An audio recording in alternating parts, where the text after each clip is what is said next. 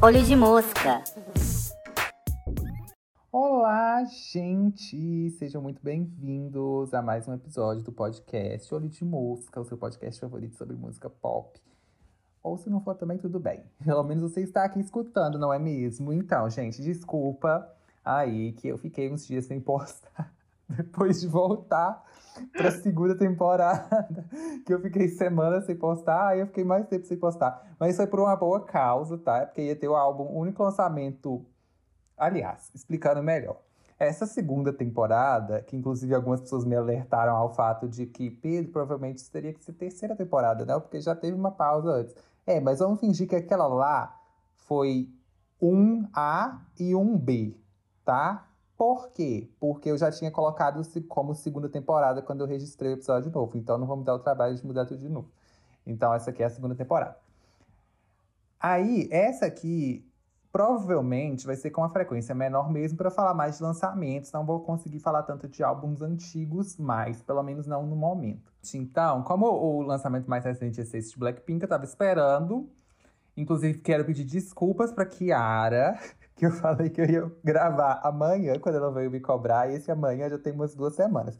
Mas é porque a culpa é do Gustavo, que na verdade é minha também, porque eu já não sou muito organizado com horários, entendeu? Aí junta esse negócio de ficar trazendo convidado agora sempre, e aí é uma bagunça, porque depende do meu horário do horário da pessoa. E o Gustavo nunca podia, porque eu sempre chamava ele duas horas da manhã para gravar.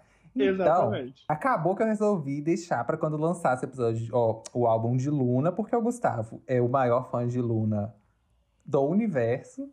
E aí a gente Sim. vai fazer esse episódio duplo. Então é isso. Hoje o episódio é duplo. Blackpink, The Album, Luna é, é Midnight? Como que é o nome? Midnight. pronúncia. Midnight.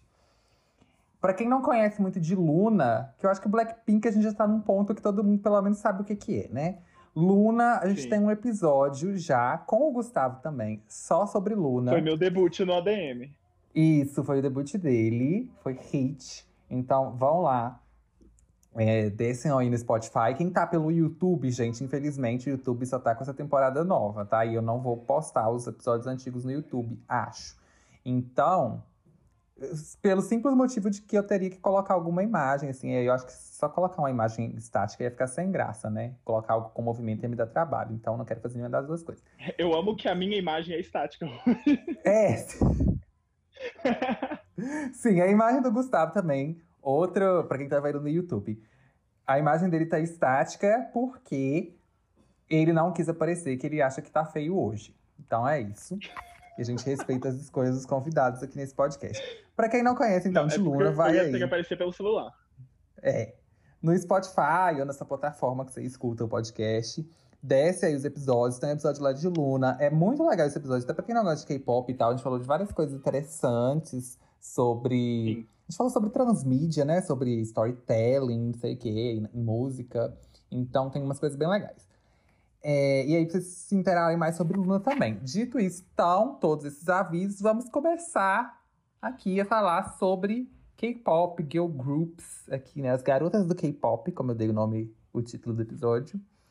E a gente vai falar um Vamos. pouco, que é algo que a gente deixou de falar já pro começo agora, no episódio de Luna, que é um pouco da história do K-pop, né? Gustavo, conte um Sim. pouco pra gente. Então, eu não sou nenhum especialista sobre a história do K-pop, mas pelo que eu sei, assim, dá pra contextualizar um pouquinho. É, o K-pop, ele como indústria, assim, né, ele surgiu nos anos 90 na Coreia, que foi depois que começou a ter muita troca entre é, o pessoal da Coreia e os japoneses que já estavam nessa vibe de idol, né, e de, do J-pop, que estava muito forte lá. E aí começou a ter essa nova onda de idol na Coreia. E aí, nos anos 90, começaram a surgir os primeiros. Aí a gente tem, por exemplo, o So Taji, eu acho que pronuncia assim, Seo Taji, para quem quiser pesquisar. É, Taji com um J. É, foi um solista, se eu não me engano, que foi, tipo assim, é considerado o primeiro idol, assim. E logo depois também veio o Hot, que foi o primeiro boy group, se eu não me engano. E esses grupos começaram a lançar essas músicas com uma influência muito grande dos ritmos ocidentais, então trazendo muito do que estava em alta nos Estados Unidos, principalmente, na época. Principalmente hip então, hop, então, como... né? Sim, é isso que eu ia falar. Como a gente estava nos anos 90, a gente tem uma influência muito grande do hip hop, tem um pouco de R&B também. E ao mesmo tempo também trazendo essa onda do J-pop, dos idols e tudo mais. E aí começaram a surgir as empresas de entretenimento lá na Coreia. E uma das empresas que foi assim pioneira e até hoje, né, tá entre as três maiores empresas é a SM, que foi lá, correu e lançou o primeiro girl group também, em 97. Elas eu já sei um pouco mais, porque eu sou muito mais girl groups fan. Eu não, não sei muito de boy group. Mas foi o SS, que lançou em 97, com três integrantes.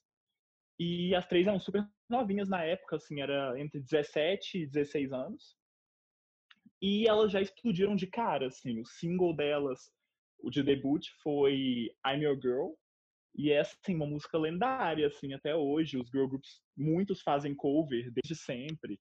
Então a gente tem cover dessa música feito por Girl Generation no, no meio dos anos 2000 e por, sei lá, Twice hoje em dia, sabe? E aí essa onda foi acontecendo nesse final dos anos 90, foi crescendo muito essa indústria, inclusive como, né, a gente sabe que as eras da indústria musical elas foram mudando muito né, ao longo dos últimos anos. Então, por exemplo, agora a gente está numa era de streaming. Uns anos atrás a gente estava numa era de digital muito forte, então compras no iTunes e tudo mais. Mas nos anos 90 o que ainda era muito forte era venda física de álbum.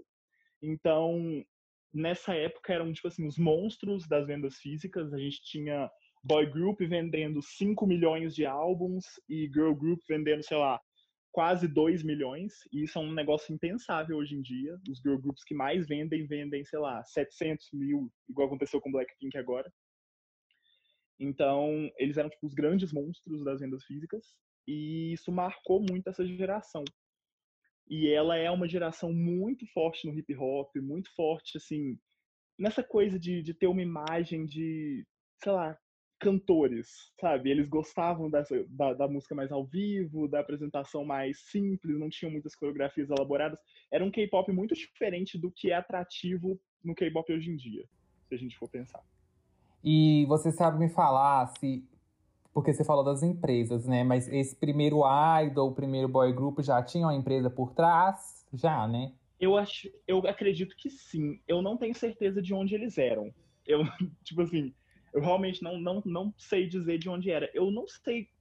Eu sei que God, G.O.D., né? É, foi o primeiro boy group da SM, se eu não me engano. E ele veio logo depois de Hot. Mas eu não sei dizer de onde era Hot. Tipo assim, talvez seja até da tá. SM, eu tô confundindo, sabe? Eu realmente não sei. Mas as empresas, principalmente essas empresas mais conhecidas assim, elas começaram nos anos 90 também. A gente tinha falando mais dos, dos, girl groups que eu conheço, né? A gente tinha SS na SM, é, a gente tinha alguns grupos na JYP já, o próprio JYP também, que já foi parte de um grupo, né? Então ele ele também é, era um idol. É, a gente tinha a DSP, que era uma empresa que ela foi muito grande nos anos 90 e depois nos anos 2000, mas aí agora, hoje em dia, ela é uma empresa, assim, bem lá embaixo. Elas eles têm muitos poucos artistas realmente muito relevantes no cenário atual, mas eles tinham é, é Pink, eu não, sei, eu não sei como pronuncia o nome delas, é Fin.K.L, que era o grupo da Lee Hyori, que hoje em dia é uma das maiores solistas da Coreia, assim, tipo, ultra consolidada. É, e a gente tinha, por exemplo, o Milk, que era, um, era outro girl group da SM. A gente tinha muitos girl groups nessas empresas. Era muito menos, é, muito menos quantidade de empresas. Eu acho que por isso até que hoje em dia a gente tem essas empresas com um legado muito grande. Porque são as que já estão lá desde o começo. Faz sentido. E você sabe me dizer o que. Gente, só para esclarecer também que esse podcast não é jornalístico, tá? Então, assim. Exatamente. A gente dá uma, uma leiturinha aqui, as coisas, maioria de cabeça, a gente dá uma leiturazinha um pouco antes de começar para não ficar perdido. Mas é isso, é mais uma conversa aqui entre nós. Nós convidados, vocês ouvintes, pra gente se introduzir no assunto, mas aí também, né, tem que cada um fazer essa parte. Vocês também podem pesquisar se interessarem para saber mais. Sim, gente, isso tudo é conhecimento, é tudo conhecimento adquirido ouvindo K-pop. Eu não, não fiz uma É. pesquisa pra vir aqui. Então, É, exatamente. Então é todo mundo aqui como ouvintes entusiastas e não como especialistas.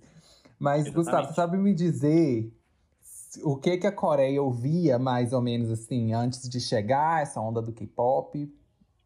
eles tinham muita música tradicional. É uma- um dos ritmos que eu conheço, que eu sei que era muito popular antigamente. Hoje em dia até é popular também, mas mais entre o público mais velho e tudo mais. É o trote, que é. Eu não sei como explicar o trote. É um ritmo que, se a gente for trazer para algo que é mais semelhante com isso, seria um estilo de uma música meio clássica, meio ópera, mas ao mesmo tempo meio cômica, meio teatral, sabe? Sim. Eu acho realmente que o trote, o trote é um tipo de música que, se você quiser saber como é, você tem que pesquisar. Mas existem, inclusive, muitas músicas do K-pop que trouxeram alguns elementos de trote. É uma que eu indico, por exemplo, é Catalina, do Orange Caramel.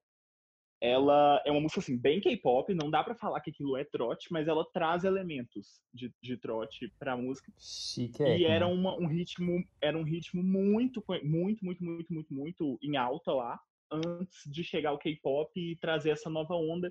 Porque, né, a gente sabe que a indústria musical, querendo ou não, ela, o que tá em tendência é o que o público mais jovem está consumindo naquele momento.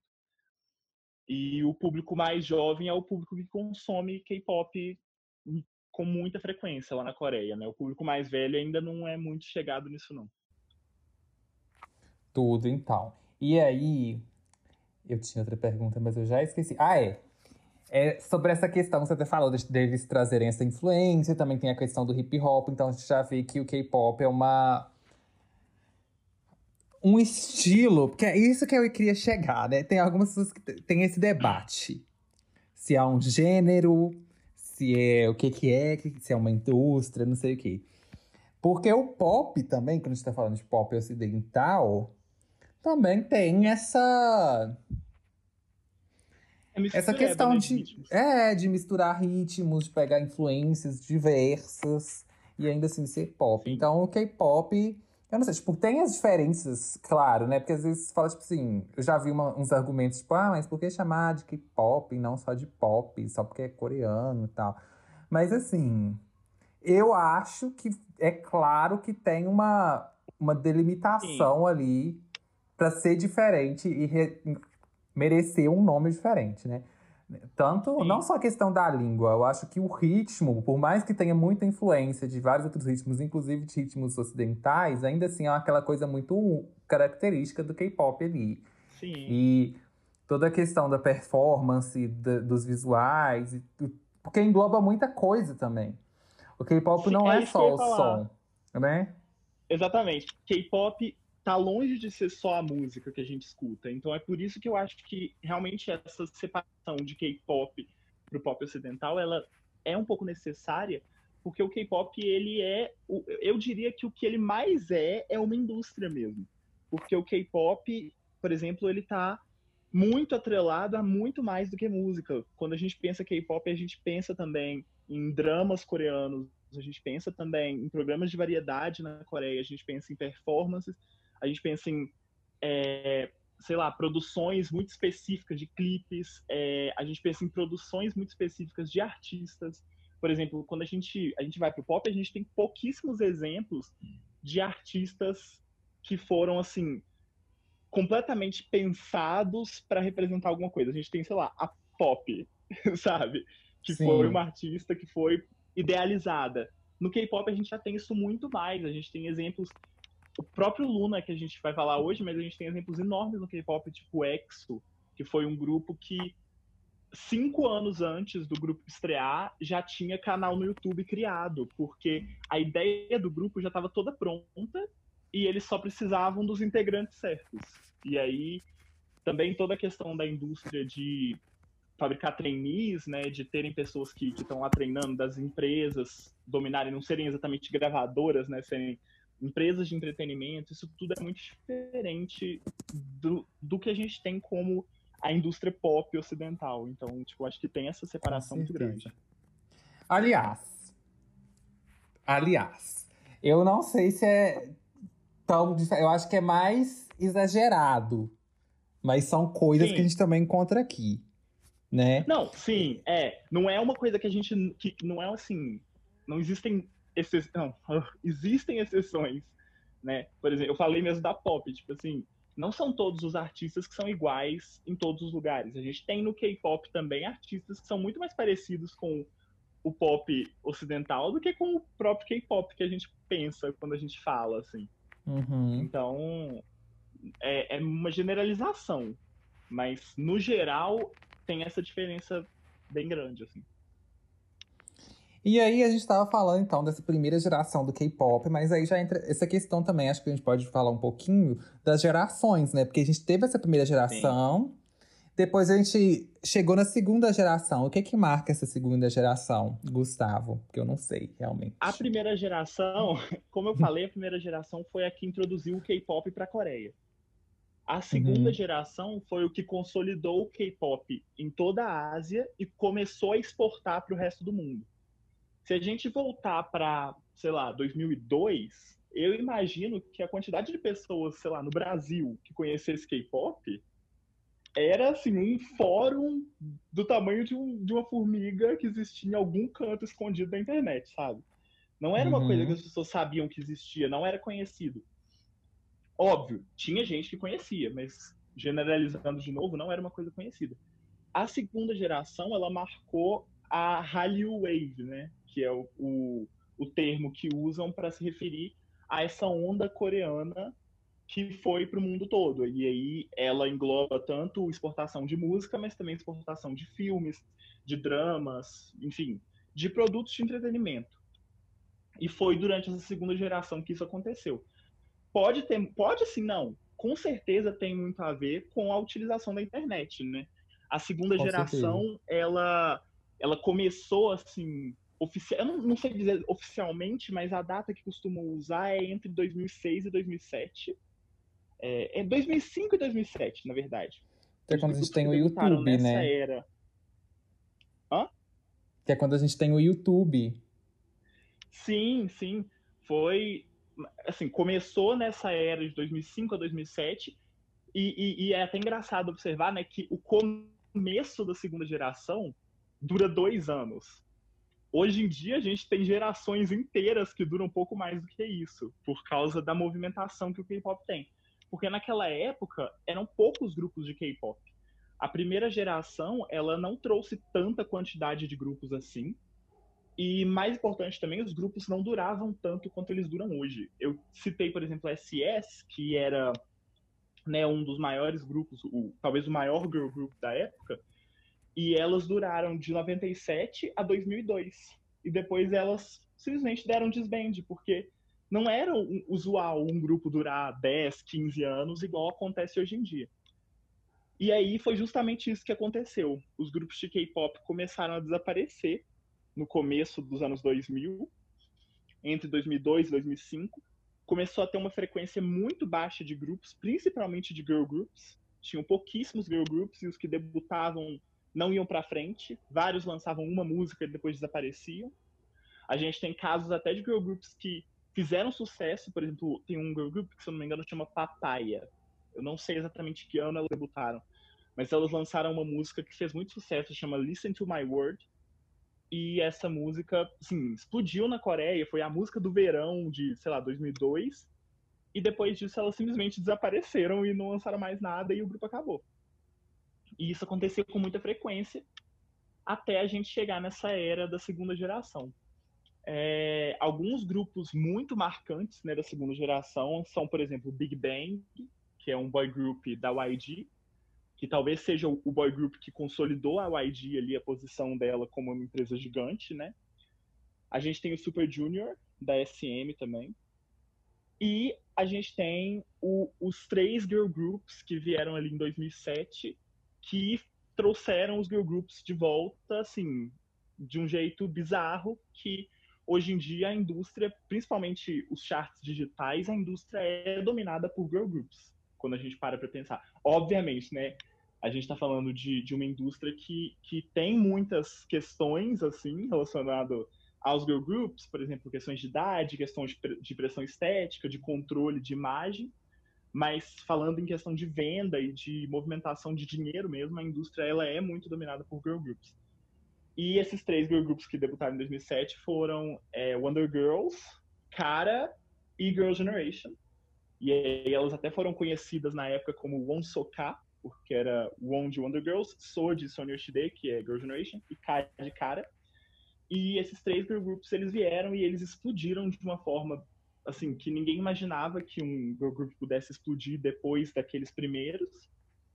E trouxeram essa onda de volta. E depois disso começaram a debutar vários girl groups, vários boy groups também. E a segunda geração, se eu não me engano, ela é a maior geração assim, ela algumas pessoas consideram que ela acabou em 2012, mas algumas outras pessoas também levam para 2013 ali. Eu acho que 2012 é uma boa, e depois a gente começa com a terceira geração, porque muita coisa mudou em 2013. E, assim, foi muita coisa. A influência musical, ela continuou vindo muito, assim, tanto do J-pop quanto da, da questão ocidental, mas também do, do que o K-pop já tinha produzido. A gente vê uma variedade de conceitos muito grandes na segunda geração. Ela começa com muitos conceitos fofos, muitos conceitos retrô, e depois ela vai entrando em conceito sexy, que é uma coisa que a gente não vê no K-pop hoje em dia mais, era realmente conceito sexy, assim, por exemplo, é, idols debutando um pouco mais velhas e usando lingerie para performar, com saltão e, sabe, fazendo esse tipo de coisa. E a segunda geração foi a geração que eu conheci o K-pop, então, assim, ela é uma geração especial para mim. E ela, realmente, ela expandiu muito o K-pop, sabe? Foi uma geração que, que trouxe muita, muitos frutos pro K-pop, eu diria. E, assim, eu tava tentando pensar para esse episódio quando que eu conheci K-pop, porque eu realmente não sei, porque eu me lembro quando a Ciel foi tentar a carreira nos Estados Unidos. E aí, obviamente, tipo assim, que eu lembro das notícias e tal, então eu já era familiarizado ali com a ideia do que é K-pop, então consumia. Mas eu não sei realmente se eu conheci por causa disso ou não, eu não consegui lembrar, gente.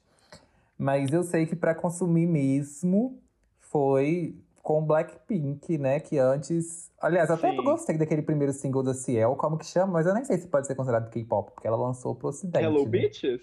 É, eu lembro que eu gostei na época. Tipo assim, mas... você tinha Tumblr, né? Se você tinha Tumblr, você provavelmente viu Girl Generation, viu 21, EXO é. também, mas assim, você não ouviu, né? Você não teve interesse. Não. Ou talvez eu tenha ouvido e não gostado, não sei, realmente não sei. Mas Pode o primeiro que, eu, que, que me despertou mais atenção assim foi realmente Blackpink, porque eu ouvi. Eu, eu, nessa época eu já lembro que eu já tinha tentado ouvir mais coisas de K-pop e não tinha gostado. Mas aí eu ouvi Bumbaya, foi meio na, um pouquinho depois do debut delas. Não sei se foi uhum. finalzinho de 2016 ou início de 2017. Mas. Eu acho que foi 2016 Bumbaya. porque quando a gente se conheceu, Fala. você já conhecia Blackpink. Ah, então é isso. Não, não sei, né? Às vezes eu conheci nas férias de 2017. Pode ser, não sei. É, sim, sim. Mas não, mas no primeiro período a gente já falou de que. é, nessa época, gente. Então eu ouvi Bumbaiá e eu falei, uau, Bumbaiá, Bumbaiá. E aí eu comecei a ouvir mais Blackpink, que foi muito fácil, porque ela só tinha, tipo, duas músicas, né? aí eu acompanhei. Hoje em dia ela tem quatro. Pois é. A gente vai falar, a gente vai chegar aí. Mas eu acompanhei, ó. Vou até abrir aqui a página delas no Spotify. Porque o Square 2 tem Playing with Fire e Stay. Eu foi 2016, eu acho que já tinha essas também. As If It's Your Last foi em 2017, em junho. E eu lembro desse comeback, então eu já conhecia antes. Mas esse aí a gente já tinha estabelecido, né? É, enfim, gente, então, ó. Eu lembro do comeback de As If, As If It's Your Last. Depois elas lançaram esse Blackpink, que, que é a versão japonesa, uma vergonha. Depois o Square Up, eu lembro também desse comeback, junho de 2018, quatro músicas. Inclusive, eu amei Forever Young na época também, Kill This Love em 2019, mais quatro músicas. Com um remix de Duru. Gente, não acredito. Com um remix de Duru. e aí. Foi isso. Gente, quatro músicas por ano. Enfim, né? E eu tentei até ouvir outros grupos e tal, mas nenhum tinha me prendido muito. Eu ouvi depois Wonder Girls, Why So Lonely, e aí eu falei, uau, que música incrível, amo essa música Você até ficou hoje. obcecado. Sim. É, depois. Ah, 2017 também foi quando Luna começou a debutar, né? E aí Gustavo me mandava todo mês. Ou foi É. 2018? É porque Luna começou, na verdade, no fim de 2016. E eu já conhecia, só que a gente não se conhecia. Aí foi assim, eu peguei um pouquinho de intimidade, e aí coincidiu que a gente ficou amigo na época que começou a sair o Adai Circle. E aí eu. Isso! Foi, porque você falou que eu ia gostar. E realmente é meu, minha subunit favorita. Que a gente falou isso no episódio, né? Mas, gente, pra quem não sabe, Luna tem três subunits, porque são 12 membros. Então, tem três subunits. Aí tem a One Third, o Adai One Circle e o IIXY, né? E o Isso. Circle é claramente a melhor. Mas tudo bem, eu respeito o gosto, o seu gosto, se você não achar, você ouvinte. É, Vai, e vai, aí, vai, gente, também aconteceu uma coisa que esse ano, na quarentena, eu estou obcecado por BTS. Sai do armário aí, agora. A gente ainda vai ter um episódio quando o Bi sair, vocês me aturem, porque eu sei, pelo menos julgando pelo meu Twitter, que uma boa parte do público desse podcast não gosta de BTS. Mas foda-se vocês, que eu vou fazer sim um episódio de BTS aqui. Vai ter 10 ouvintes, mas não tem problema. Porque, gente, estou obcecado. Obcecado. Se, eu se não o Pedro me tanto. convidar, eu volto também. Eu vou convidar, claro. Mas eu, eu também é a não, eu também não, eu não ligo. Não, que eu e- e, conheço o melhor que eu é que eu não, eu não ligo pra BTS, tipo assim. eu conheço, eu gosto deles, mas assim, não escuto muitas músicas não, mas beleza. Não, então, eu não escuto tanto as músicas. Antes eu já tinha tentado escutar, mas não tinha gostado tanto. Aí o que, que aconteceu? Eles lançaram Dynamite. E eu fui ouvir porque eu achei. Tipo assim, eu sempre achei BTS, eu sempre achei de visuais muito interessantes. Tanto deles serem bonitos, mas também, tipo assim, do estilo de roupa que eles usam, que eu gosto muito, os clipes e tal. Mas as músicas mesmo nunca me, me puxaram tanto, né? Aí, eu fui ouvir Dynamite, porque, gente, Jungkook, porque eu lembro disso. Grammy, de- foi esse ano que eles foram no primeiro Grammy? Ou foi ano passado? Aquele Grammy que eles estavam todos de preto. Gente, esse Grammy eu surtei, porque eles estavam muito bonitos. Foi ano passado. Então, nessa época eu já, eu já gostava. Tipo assim, já gostava visualmente. Esteticamente me apetecia. Mas, aí, esse ano, eles lançaram Dynamite, eu fui ver, porque né, não tinha nada pra fazer, quarentena, fui- fui ver. Gente, que música incrível. Eu sei que teve gente também que não gostou, mas assim, isso aí é preconceito de vocês, porque não tem como não gostar de Dynamite. Ok que as letras são meio questionáveis, mas a, a música não foi feita pra isso. Ela foi feita pra ser, assim, um pop que vai te deixar felizinho, e ela faz isso perfeitamente bem. Inclusive, tá no meu top músicas do ano. Incrível. Aí eu comecei a ver. Eu, eu gente- tive Ai, que gente, forçar um pouco, mas eu engoli Dynamite. É, não, eu não, não vou entrar muito aqui, vou guardar pro episódio de B, mas assim, ficam sabendo que eu estou obcecado por, por BTS, a gente vai vai chegar lá. mas voltando, então meus grupos são BTS e Blackpink até o momento. Que são os mais basic, assim, pra quem gosta de Sim. K-pop. Tanto que tem gente que é tipo assim, Sim. ah, eu sou ARMY, mas eu não sou K-popper. Não gosto de K-pop, não sei o que. Já vi muito. Tipo assim, que não gosta desse Sim. termo K-pop, não sei o que. E, gente, ai, não. Isso aí, pra mim, no episódio de, de BTS a gente discute isso, mas já adianto que eu acho isso Sim. aí uma vergonha. É, E Blackpink também é uma coisa que eu nunca vi. Isso que todo gay gosta de de Blackpink, né? O festival delas no Coachella. No Coachella, gente, eu Literalmente, fiquei A chocado. pessoa pode odiar K-pop, a pessoa pode falar de K-pop com nojo. Aí chega Blackpink, se é gay, ele gosta. Tipo assim, é o que Sim, você é- isso é muito absurdo. E aí é o que eu gosto. E aí eu tô tentando agora expandir mais meus gostos. Igual Luna, gente, todo comeback de Luna eu escuto, mesmo não gostando tanto do, do som delas. Porque não é muito a minha praia. Eu acho bem feito, muito Sim. bem produzido. Os produtores deles são incríveis. Mas, assim, não é tanto que eu escuto, mas o Gustavo me obriga a ver Sim. todos. Ele coloca uma arma na minha Todos. cabeça. Não, eu, eu mando todas as fotos, eu mando absolutamente tudo Sim, tudo. Então eu acompanho. Aí esses dias eu comecei a ouvir Red Velvet também, amei, porque eu tava, fiquei meio viciado em Zenzela Bim, que eu nem sei como eu cheguei nessa música, mas eu fiquei viciado nela. Aí eu fui ouvir toda a discografia de Red Velvet. Então assim, estamos caminhando nessa trajetória aí de. K-pop.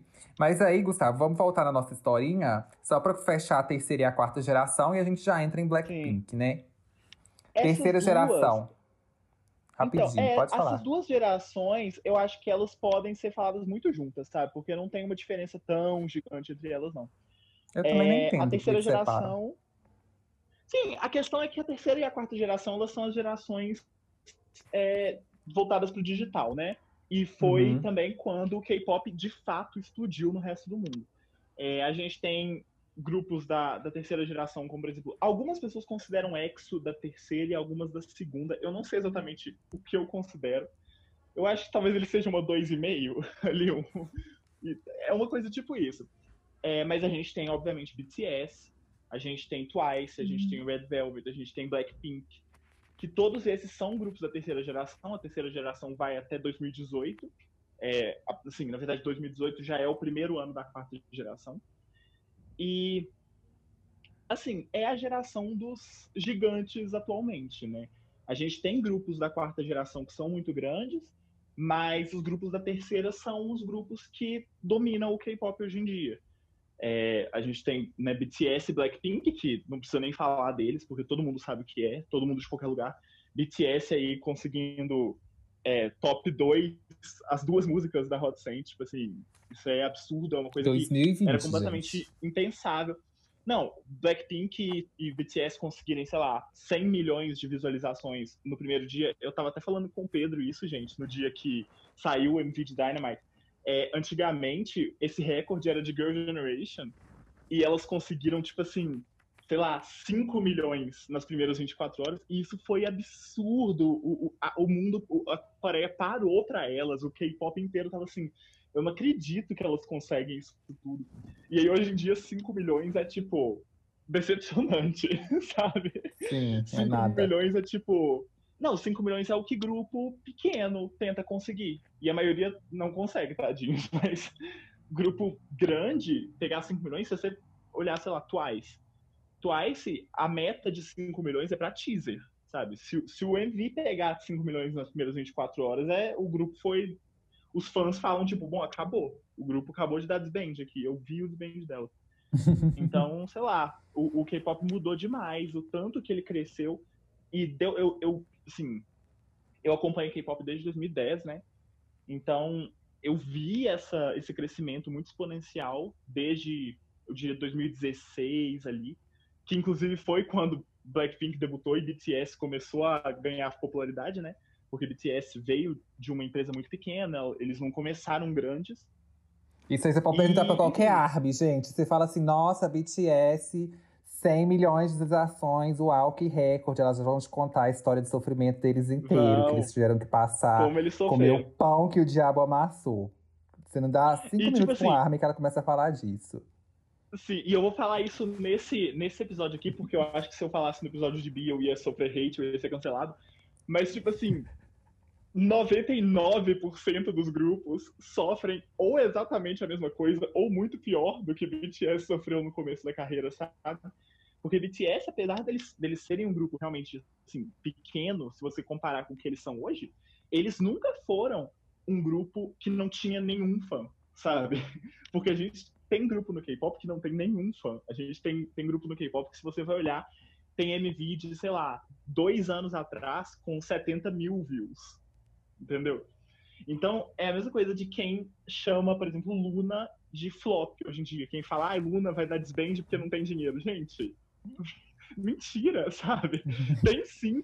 É, Luna, não, obviamente, não é um grupo grande, igual a gente, quando a gente fala de Blackpink, de Twice, de Red Velvet, mas é um grupo grande, se você for pensar no K-pop como um todo. E BTS era mais ou menos esse mesmo barco, sabe? Então, assim, sim, a história de crescimento deles é impressionante e é uma coisa nunca vista antes, ninguém pode tirar isso deles, mas também não é, assim, tipo, eles não, não passavam fome, sabe? Tem grupo que literalmente passa fome.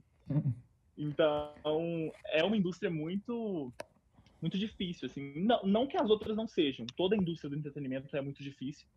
Ah, não, mas aqui é... K-pop pode falar que é, sim, é, sim, é muito pior, gente.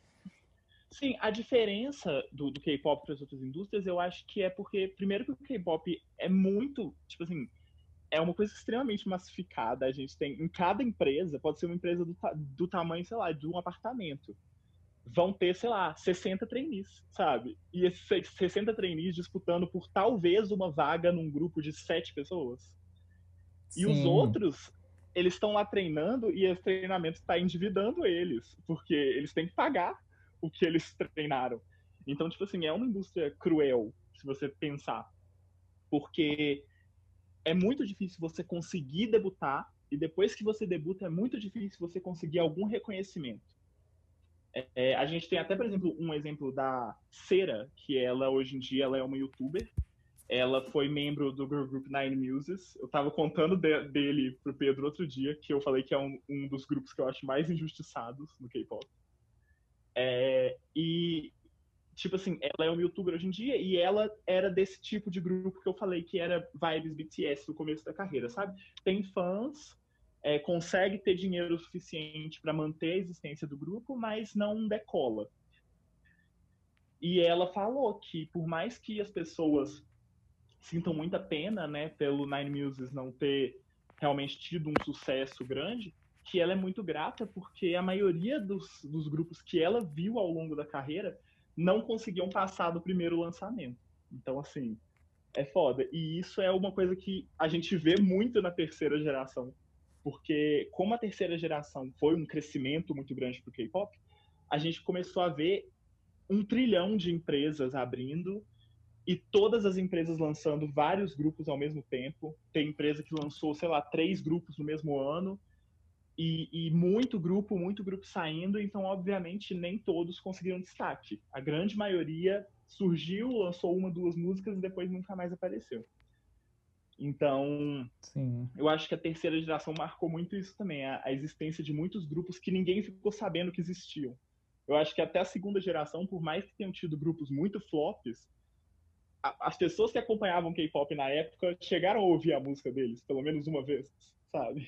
E agora tem muito grupo aí que ninguém faz não ideia. Tem como acompanhar, é. Que a quarta geração ela segue muitos passos dessa terceira, que ela não, eu não vejo uma grande diferença assim, ela obviamente tem diferença até na sonoridade, a quarta geração tem uma pegada muito mais, sei lá, vou conversar com a juventude, sabe? Eu sinto que a, a terceira geração fez muita música de, de amor, seguiu muitos conceitos que o K-pop já tinha, tipo assim, de é, musicalmente mesmo, seguiu ou trazendo um conceito fofo, um conceito mais girl crush, enquanto a quarta geração tem essa, essa ideia do, do teen crush, principalmente a gente vê, sei lá, em Luna, a gente vê em ITZY, que são músicas pra galera jovem, pros adolescentes curtirem falando, ah, eu sou jovem, eu quero curtir, eu quero ir para cima.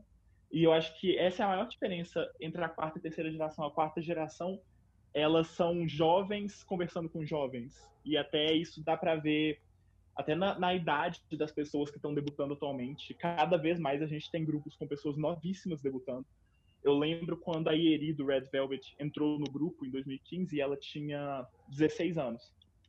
E foi um escândalo. Ela era, ela era assim, a idol mais jovem. Tipo, socorro, é um menino de 16 anos num grupo, isso não existe. Hoje em dia tem grupo que a pessoa mais velha tem 17, sabe? E, e a mais nova tem, sei lá, 13, 14. Então, é, a diferença que eu, que eu é vejo muito grande é essa. Sim. Mas a diferença que eu vejo maior entre a terceira e a quarta é essa. Porque se você for colocar eles lado a lado, eles até conversam um pouco, sabe? Não uhum. é tão uhum. diferente quanto a gente vê entre as outras. Sim. Não, isso é pra, puxando já um pouco dessa questão da, do sofrimento, de como que é pesado o negócio dos trainees e tal. Você assistiu o documentário de Blackpink? Não assisti o documentário de Blackpink. Gustavo não assistiu o documentário, gente. Então eu vou falar um pouco aqui o que, que eu achei. Não, mas eu, mas eu, mas eu preciso falar uma coisa. Eu não assisti o documentário, mas eu assisti dois vídeos sobre ele. E no dia que ele saiu, Arrasou. eu fiquei na hashtag por bastante tempo. Então eu sei algumas coisas. Eu não tô completamente sem nada, não. Pois é, então, porque eu fiquei. A gente não vai falar muito do documentário aqui, tá? Porque o vídeo é sobre o álbum. Quer dizer, eu falando isso, né, com 40 minutos de podcast já. Mas o podcast é sobre o álbum. Mas o documentário, eu acho que tem que passar, né? Porque tá, tá muito ligado, assim. O documentário até meio que pensando em questão cronológica, ou a data que eles escolheram para lançar, foi para promover o álbum, de certa forma. É... Óbvio. E aí eu fiquei. Eu até comentei com o Gustavo que eu não esperava que eles fossem falar tanto do processo de trainee, assim. Que eles expõem uhum. muito. E como é uma coisa que é um documentário tá na Netflix, Blackpink é talvez o grupo. Com... Porque aqui eu preciso fazer uma distinção, que as armas não escutam, gente, que eu morro de medo de arme. Morro de medo, sério. É... Mas BTS, ok que eles são o maior grupo de K-pop e tal, mas quem gosta de BTS é só ARMY.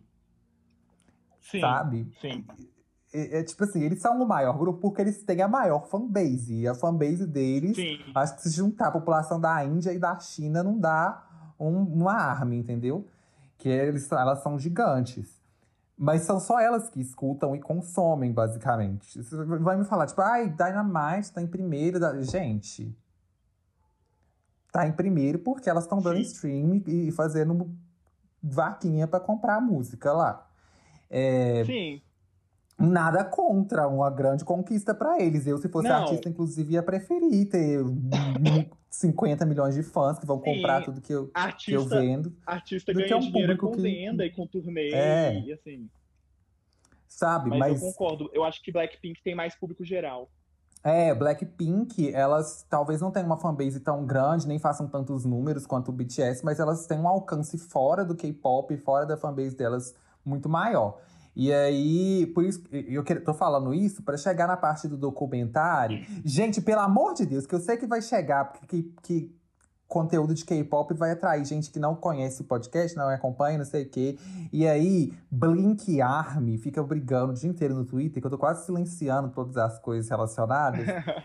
Se chegar alguma Blink avulsa aqui nesse, nesse podcast ou pelo YouTube e pegar esse trecho desse vídeo pra enfiar em discussão no Twitter, gente, mas vocês vão ver o que, que eu arrumo com a Ó, eu e o Gustavo somos bruxas, entendeu? A gente joga uma maldição em você que você vai ver. Então, ó, que fique aqui. É... Blackpink, então, tem esse- essa questão desse público maior fora e tal. Esse documentário foi um documentário para Netflix, lançado mundialmente, com um grande foco no Ocidente, claramente, porque elas estão, tipo assim, explicando questões básicas coreanas no documentário. Né? Isso, pra mim, já Sim. foi uma cena que claramente mostrou que o público ali não era coreano, era o público ocidental. Elas Sim. explicam, tipo, o que que é Uni e o que que é Hyang, né? Tipo, pronome de tratamento e tal. Até porque o pessoal da Coreia, eles já sabem disso tudo. Tudo que foi mostrado ali no documentário, eles já sabem que acontece. Então não é uma, uma novidade. E aí, eu fiquei um pouquinho chocado deles terem exposto tanto. Não foi tanto pelo que eu já sei, tipo assim, que eu já vi sobre como é o programa de trainee. Mas eu acho que pra quem não conhece nada sobre K-pop, ficaria um pouco chocado vendo o Nossa, documentário demais. e as coisas que elas falam, assim. Aí eu não esperava, porque é o documentário da YG mesmo, então é meio que a própria empresa falando mal dela mesma. E, tipo, é uma coisa que tá vendendo a imagem da Coreia lá pra fora, né? Aí acaba ficando uma coisa talvez um pouco negativa. Eu achei estranho isso.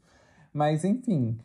é, De resto, gente, eu gostei muito do documentário, inclusive porque ele me fez criar um novo apreço pela Rosé. Que eu não sei se é Rosé ou Rose, agora eu Ai, tenho essa dúvida. perfeita. Porque eu sempre eu, falei sempre Rosé. falei Rosé. No documentário, Eu eu, eu, eu- pelo que eu prestei, eu não prestei tanta atenção, mas eu entendi elas falando mais Rose. Rose, Mas é quando porque, ela fala. é porque a pronúncia em coreana seria Rosé, né? Seria J, então É, seria porque ela fala Rosé. tipo Rose. E ela mas ela, ela é australiana. Ela é australiana, ela cresceu na Austrália. Não, sim, eu acho que ela falando em inglês, ela deve falar mais pra Rose do que pra Rosé. É. Ah, eu não sei, gente. Vou continuar enfim, falando é, o nome dela é, é esse aí, é. É. Eu é criei um novo medalhas, apreço pra ela. viu, gente? Porque ela, ela era a que eu menos gostava, assim, tipo assim, não que eu não gostava dela, mas é porque, tipo assim, não Mentiu. ligava muito, entendeu? Quando eu conheci Blackpink, eu já de cara amei a Lisa. A Lisa era a minha bias, Lisa. Aí aos poucos eu fui cada vez mais gostando da Jenny, até que a, eu vi, quando eu vi, gente, que a Lisa era mais seguida no Instagram, eu falei, não, muito modinha pra mim, vou ficar na Jenny. Aí agora minha bias é a Jenny, e eu amo a Jenny, ainda gosto muito da Lisa. E de Su, assim, sempre ok, legal de Su. A Roseira era mais pra mim, sim. Aí eu, eu vi o documentário e fiquei apaixonada. Bias, eu sempre falei bem da Rosé pro, pro Pedro, eu sempre tentei fazer ele, ele apreciar a Rosé. Porque ela sempre foi é, agora, desde A Rosé, estou amando ela, depois desse, desse documentário. Inclusive, assim, o solo dela, que eu sei que tem uns dois anos já que o YG está prometendo esse solo. A gente ainda vai falar mais mal de YG aqui, aguarde. É... Enfim, aí, de, de, mais foi isso, gente. Achei interessante o documentário, adorei a parte delas no Coachella. Conhecer um pouquinho mais de cada um, apesar que a Jisoo, mais uma vez, ignorada, né? Enfim.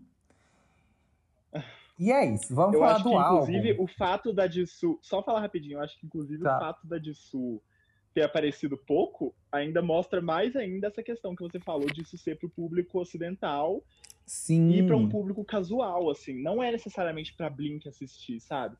É para o público casual, talvez, pegar um pouco mais de afeição por elas e, e, e aí deixar de ser um público casual. E esse público, eles estão muito mais interessados na Jenny e na Lisa, né? Infelizmente, tipo assim, a atenção Sim. das gays tá na Jenny e na Lisa.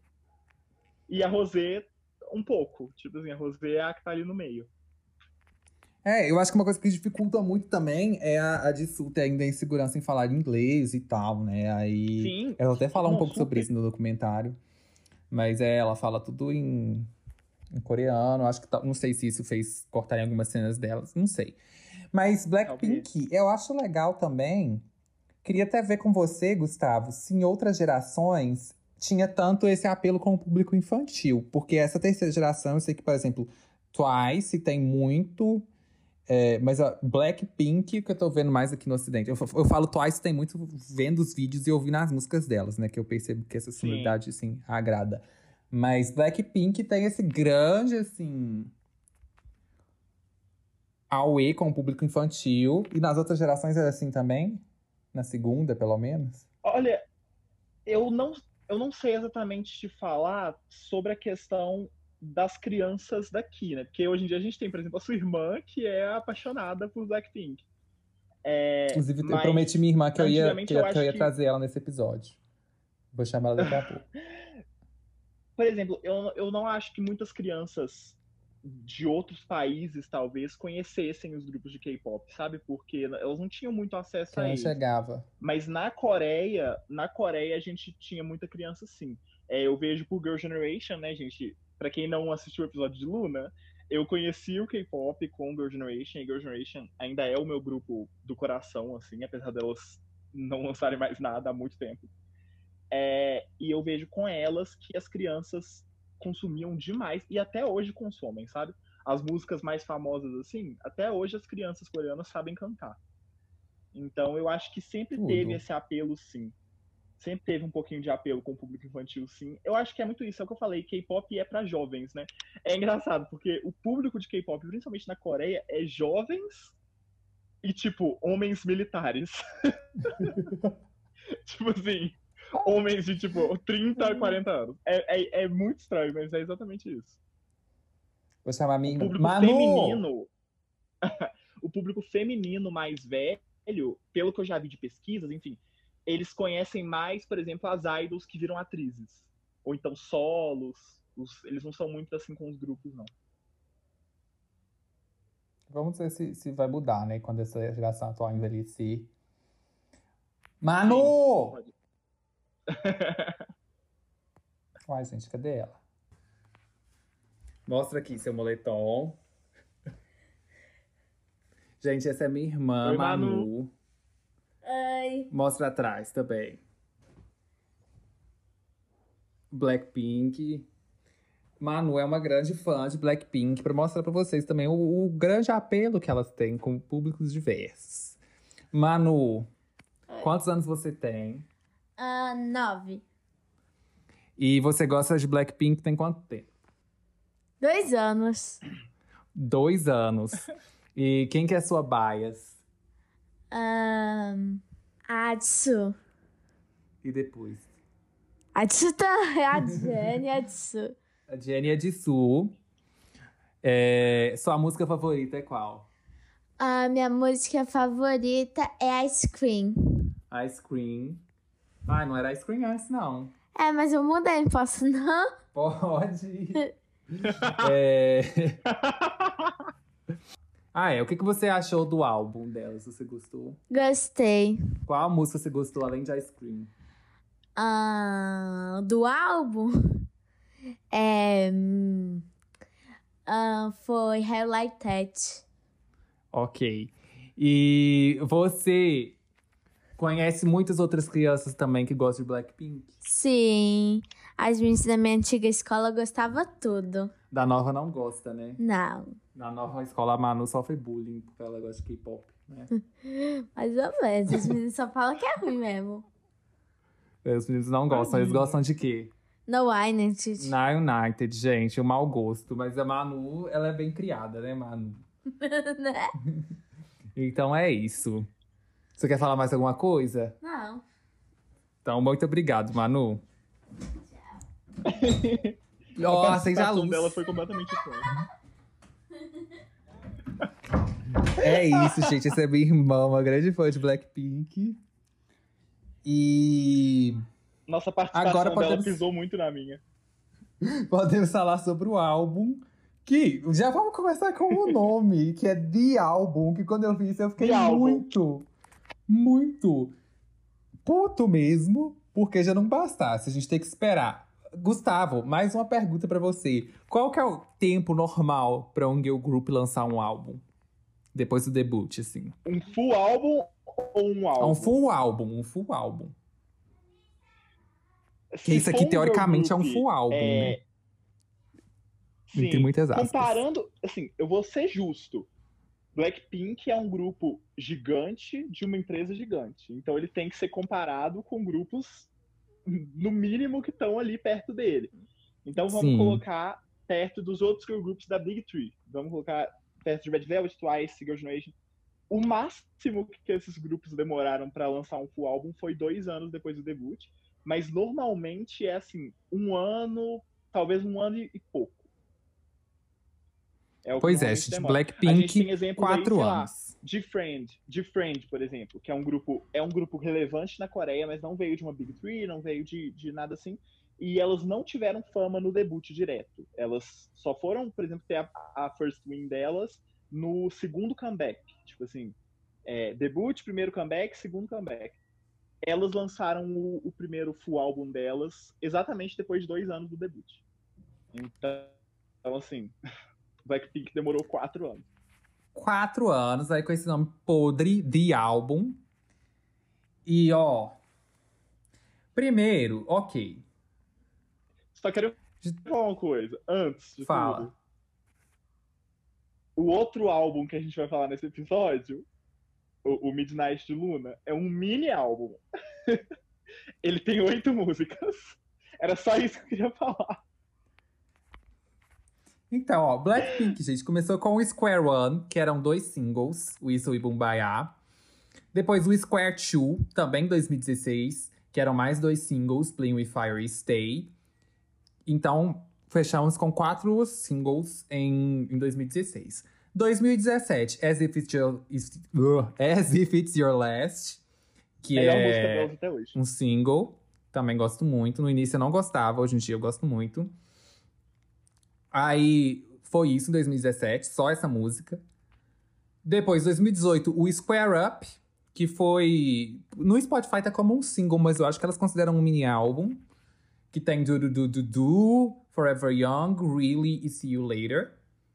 Isso 2018. 2019, Kill This Love, que aí também tá aqui no Spotify já como um EP, então no, no K-pop é chamado de mini álbum, né? Kill This Love, Don't Know What to Do, Kick It, Hope Not. Quatro músicas. Então, 2018, quatro. Ó. 2016, quatro músicas. 2017, uma música. 2018, quatro músicas. 2019, quatro músicas. E aí, 2020, finalmente, a gente teria o álbum. Oito músicas. Nossa, gente, quatro anos elas têm 21 músicas. É isso? Pois é. e aí, o nome The Album, um nome preguiçoso pra caralho, pra combinar com tudo que o ID faz com as meninas. E Sim. as capas, eu ia até falar da capa do The Album, assim, porque eu achei ela muito sem graça. Eu acho que a versão física é mais bonito, fica mais bonito e tal, essa capa meio minimalista, não sei o que, esse efeito do rosa, assim, eu acho que deve ficar mais bonito no impresso. Porque eu vi até foto e vídeo e tal, mas queria ver pessoalmente. Mas imagino que fica bonito, mas poderia ser melhor. Porém, não tem nenhuma capa do Blackpink que eu fale, uau, gostei dessa capa, né? Porque elas têm esse estilo mais minimalista e tal, Sim. pra combinar com a preguiça do YG de fazer coisa pra elas. E aí é uma coisa As também. capas delas sempre são assim, né? Tipo, só uma, uma, um, um No design. fundo rosa, escrito um trem de preto. Uma fonte, um helvético Sim. ali. Oito músicas é uma vergonha. Isso pra mim não faz sentido nenhum. Eu queria até falar com o Gustavo a opinião dele, como, como o nosso expert de K-pop aqui nesse podcast. Porque eu, a minha cabeça aqui, de estudante de sétimo período de publicidade, né? Então eu entendo um pouco de negócios. Eu tenho a minha marca de camisetas. Ah, inclusive, gente, fazer aqui meu, meu, meu merchan, meu momento merchan. Porque eu estou aqui com a lojinha, que caso você não tenha visto um dos 50 mil anúncios que eu fiz no Instagram, a gente está com a lojinha do, do Olho de Mosca, www.olhodemosca.com.br. No momento tem é, é, blusas do Harry Styles e do Louis Tomlinson, então acho que não vai ser tanto público aqui. Talvez eu faça de Blackpink, não sei. É, mas as próximas que vão sair, acho que vai ser Taylor Swift. E eu tô querendo fazer uma da Miley, porque ela tá com um álbum novo e essa estética roqueira. Então vou ver se eu consigo fazer alguma coisa com isso. Acho que vai ser bem legal se eu conseguir. Agora tem que vir positions, né? Eu acho que não vai, não vai dar, não sei. V- vamos ver se eu ficar inspirado o suficiente. E também a outra que eu quero fazer, que tá na filinha, tem várias na fila, na verdade, porque eu fiz umas enquetes com os fãs, inclusive quem tiver sugestão aí pode me mandar na DM e tal. Não, não garanto que vou fazer, tipo, agora, mas algum dia. É bom saber o que tem demanda e o que não tem. Mas eu tô querendo fazer uma também de anos 2000. Aí fazer. Mas É a que eu mais amo. Britney ou enfim, coisas diversas assim com essa estética meio anos 2000. Enfim, então essa foi a minha pausa para minha coisa só para falar que eu até entendo um pouquinho de negócios, de, de marketing. E aí eu fico me pensando, gente, se eu fosse o IG, eu tenho o Girl Group, que é tipo o maior girl group atualmente, não só na Coreia, mas no mundo Sim. Lucrando horrores. Eu, eu ia explorar até a última gota, gente. Eu ia fazer álbum é todo É. ano, cada seis meses um álbum novo. Sim. E- não faz isso sentido o que o ID faz. Não faz sentido nenhum. Tipo assim, e já tá querendo lançar vou- outro grupo, vou- né? Que tá com esses boatos aí já tem um tempinho Sim. que eles vão lançar Sim. outro. Assim, eu vou, vou tentar entrar na cabeça do ID, até comparando resultados mesmo de, de Blackpink.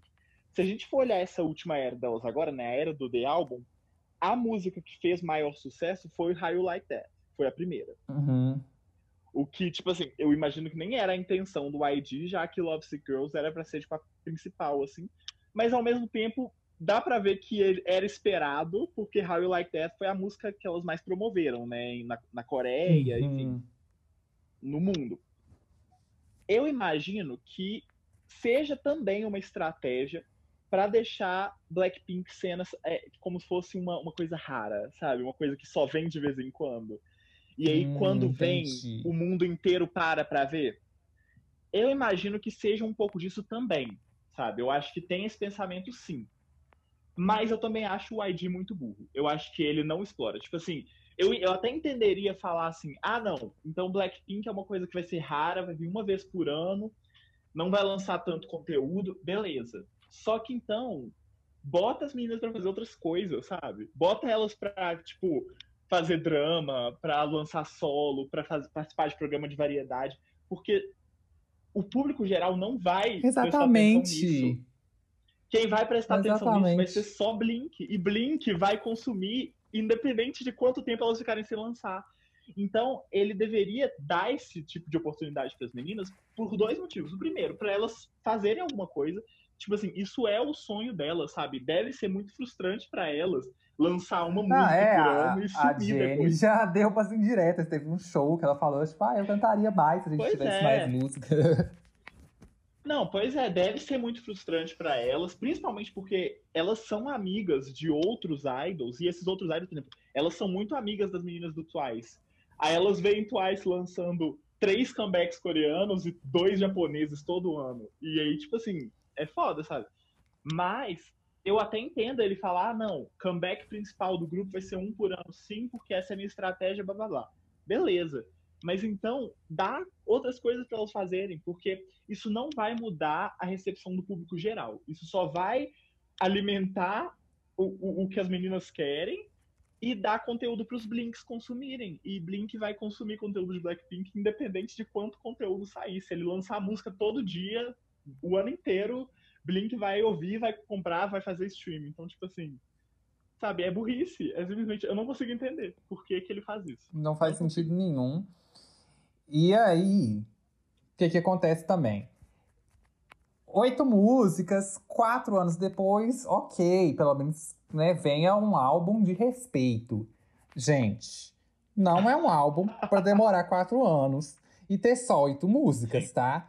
Porque eu entenderia se tivesse Sim. oito músicas, se fosse tipo assim, não, a gente só quer deixar the creme de la creme, entendeu? O, só as melhores ali, a gente descartou 50 músicas, deixou só oito.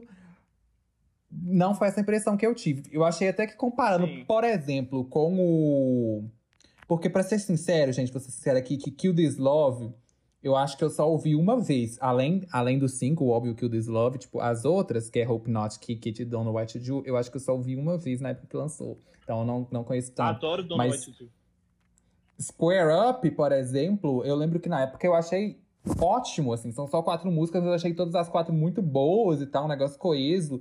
E comparando com esse, eu achei esse bem fraco para o potencial que eu sei que elas têm. Sabe? Sim, Vendo outras opinião- músicas que elas já fizeram. Minha opinião sobre o The Album é que, tipo assim, ele não me surpreendeu, sabe? É, eu não quero dizer que eu achei ruim, porque eu, eu achei bom. Eu gosto do som de Blackpink. Eu acho que elas lançam músicas muito boas. E eu, inclusive, discordo quando as pessoas que- querem que elas mudem completamente o conceito. Porque eu acho que não, não vai ser mais Blackpink. Só que, ao mesmo tempo, o que me incomodou no The Album é que praticamente todas as músicas, eu acho que talvez a única que, que se salva disso é, é, na verdade, duas. Ice Cream, porque Ice Cream não parece uma música delas. Parece uma, uma música completamente aleatória. E Love Sick Girls, que eu realmente achei muito boa. Eu achei a, a melhor escolha para a música principal do álbum. É, mas tirando essas duas, eu acho que todas as outras seis músicas, na minha cabeça, eu conseguiria encontrar em qualquer outro lançamento do Blackpink. Tipo assim, se eu procurasse Pretty Savage no Square Up, eu acharia Pretty Savage lá, entendeu? Sim. Então, o que eu sinto é que o álbum não trouxe nenhum tipo de evolução musical para elas. Não que elas precisem muito evoluir porque esteja ruim, mas é porque elas já são agora um grupo consolidado de quatro anos de carreira, sabe? Então, elas lançarem exatamente o mesmo conteúdo que elas lançavam no primeiro ano de carreira é um pouco underwhelming. assim, sabe? Exatamente. um pouco tipo, Sim. hum, por que que demorou tanto tempo então? Pois Sim. é. E além disso tudo que você falou, uma coisa que eu pessoalmente gostaria de ver elas fazendo mais é explorando mais esse contraste entre o black e o pink, né? Que, teoricamente elas têm esse conceito do black, essa coisa mais power, eletrônica, não sei o quê, e o pink, essa coisa mais feminina que a gente viu no As If It's Your Last, Ice Cream agora. Acho que Love Sick. Girls também tá mais pra esse lado, né? E eu queria ver mais um pouco desse, desse contraste aí, talvez. Não sei. Sim. Que igual o Red É. Velvet mesmo, que eu tava explorando a discografia delas esses dias que eu tava falando aqui, né? Elas têm álbum que é o, o The Red, tem o The Velvet, assim, pra deixar bem separado. Então, Sim, Enfim. Red Velvet faz isso muito bem. E Red Velvet, assim, elas são corajosas, porque, por exemplo, o maior, assim, os dois maiores lançamentos delas são é, Red Flavor na Coreia e Bad Boy internacionalmente. Bad Boy foi um conceito super Velvet, né? E aí elas voltaram Uhum. depois de, de, de Bad Boy com Power Up, que foi um conceito extremamente Red. E, tipo assim, ficou todo mundo meio, tipo, por que, que elas estão lançando isso agora? Elas deviam continuar na mesma linha do último comeback, mas elas não fazem isso, elas sempre mudam. E, sei lá, Pois é. é o que eu falei, eu não acho que Blackpink precise mudar o conceito, mas eu acho que seria legal se a gente conseguisse falar assim, não, essa música aqui é dessa era, porque nessa música É, elas não já mudar, eram... mas evoluir, né? Sim, a gente fala assim, não, essa música aqui, elas já eram artistas experientes de quatro anos de carreira e elas não conseguiriam lançar isso no começo, porque elas estão muito melhores agora. E eu sei que elas estão melhores, sabe? Então, por que, que isso não tá refletindo na música? E aí é uma coisa que, por exemplo, muita gente já tinha essa teoria, mas eu acho que com o lançamento desse álbum, principalmente de Love Sick Girls, a gente meio que confirmou isso. Que é, é Love Sick Girls que o Ted não tá? Eu acho que é. Deixa eu confirmar aqui agora, peraí. Eu não tenho certeza. Eu sei que Love Sick Girls teve participação delas, né? O que é muito É, legal. foi da porque- Jenny e da Jisoo. Sim, super legal. Sim. Mas é. o- não, mentira, o Ted tá em Love Sick Girls sim. Então qual que ele não tá? Deixa eu achar aqui. Não é Scream, não? Não, a Screen ele tá também. Porque quando saiu a tracklist. É, foi You Never Know. É, Kiki também é diferente, né, pro, pro som delas, assim, eu achei. Sim, é uma é coisa um pouco mais suave e tal. You Never Know é Mas- diferente. É, ou até também falando Love Sick Girls, porque elas trouxeram o David Guetta, tem as meninas envolvidas, então já é mais gente, já é uma galera diferente e tal, pra, pra mudar um pouquinho. Porque tinha E essa Love coisa Sick que, que eu Girls... fale. Pode falar, termina. Não, é que eu ia falar que, que tinha essa teoria, que eu acho que se consolidou um pouco com o álbum, é que é o Ted que meio que, que segura elas ali Sim. de não ir pra frente. Aí eu até pensava se talvez não fossem mudar, mas com o documentário, pelo menos o que me deu a entender é que elas não estão pensando em largar o Ted tão cedo, porque ele aparece bastante até no documentário, vendem esse negócio Sim. dele sendo meio que o cérebro por trás de, de Blackpink ali. Então, acho que não vai mudar, mas espero que É, eles tragam tá também com elas desde o começo. Mais colaborações, então, igual fizeram com Love Sick Girls, assim, tanto com as meninas quanto outros Sim. produtores, pra poder fluir mais E coisa, dá né? um pouco dá um pouco mais de liberdade criativa, né?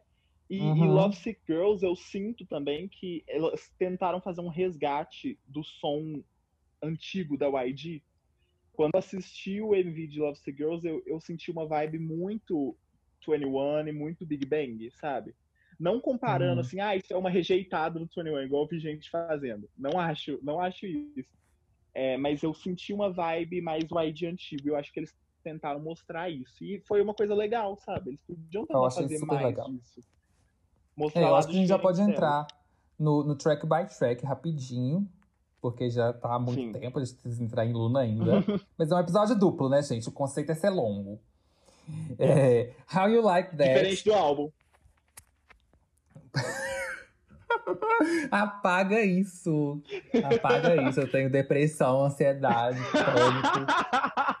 Coqueluche, doença de Chagas. Ó, Nanismo. How You Like That é uma que eu achei estranho tá no álbum, porque eu vou até confirmar que quando foi lançado, não tem mais. Eles tiraram o single, agora só existe dentro do álbum, né, no Spotify. É, que eu acho. Então eu não lembro exatamente, mas é porque na minha cabeça tinha passado muito tempo. Você sabe quanto tempo foi? De How You Like That pro Ou álbum? eu acho, eu acho que foi tipo maio ou junho, talvez. Talvez Nossa, tá maio. porque minha, minha percepção de tempo tá distorcida mesmo na, na É quarentena, por causa gente. da quarentena. É quarentena. É, porque na minha cabeça tinha, tipo, mais tempo que isso. Então, tudo bem. Não. Mas, é, mesmo com esses meses, eu já acho que How You Like That não envelheceu tão bem. Quando saiu, eu já lembro que eu já fiquei, tipo, hum, mais do mesmo. Achei um pouco mais do mesmo pra Blackpink. Não que a Foi. música não, for, Foi não seja boa, mas é porque se fosse outro grupo lançando, talvez, eu sei lá, se fosse elas lançando isso no início da carreira. Mas agora a gente já viu elas fazendo isso várias vezes. Então, pra mim, não É trouxe nada Like de That novo. Na minha opinião, How You Like That segue exatamente a mesma estrutura que Duro Duro e Kill This Love seguiram. Então Sim. foram três lançamentos seguidos muito parecidos. Tipo assim, a estrutura mesmo, não que as músicas sejam recicladas, mas a estrutura da música. Então, quando a gente assiste, parece que a gente tá vendo. E assim, o MV também, muito aquela vibe MV de Blackpink. Então, quando a gente assiste, parece que a gente tá assistindo a mesma era, assim, de novo. Pois é. Mas eu gostei talvez bastante. se fosse mais próximo, não causasse tanto estranhamento, né? Mas. É, Sim. Duro Duro foi 2019, Kill This Love. Aliás, Duro Duro foi 2018, Kill This Love foi 2019 e How You Like That 2020. Então tem mais ou menos um ano entre cada uma. Aí fica essa coisa, tipo assim. Sim. É, e não teve lançamento entre, né? Elas não lançaram nada entre essas Exato. músicas, então fica uma trilogia quase. E aí, pra mim, então, é um dos singles mais fracos delas. Desde o lançamento eu já achei isso. A fórmula já tá cansada. E por isso que eu dei, eu dei um ok. Poderia dar um flop, mas eu dei um ok, porque ainda assim, né, gente, essa fórmula de Blackpink, infelizmente, é bem pegajosa, por isso que eles mantêm nela, porque dá certo. E aí, eu acho que a música em outro contexto até seria melhor. Mas é por isso que eu não consegui dar um flop, eu dei um ok. É, eu acho que é, ela é um ok também. Eu gostei dela, eu gostei mais, inclusive, do que eu gostei de Kill This Love, mas eu já cansei. Tipo assim, eu não escuto mais How You Like That. Tipo, se ela tocar, eu vou achar legal, mas eu não, não escuto. Então, se eu não escuto, é porque a música meio que morreu pra mim, assim, ela, ela é um ok. Ice Cream. É, eu gostei muito de Ice Cream, inclusive eu fiquei surpreso. Quando começou os teasers e tal, eu já tava interessado na estética. Porque por mais que tava uma coisa bem rosinha, não sei o quê, eu achei que elas não iam chegar no nível Twice, sabe? Porque eu pensei assim, não, é Blackpink e tal. Elas, ó, elas vão fazer um negócio mais soft, mas ainda assim vai, Não, ser foi, foi. Twice com uma letra safada, né?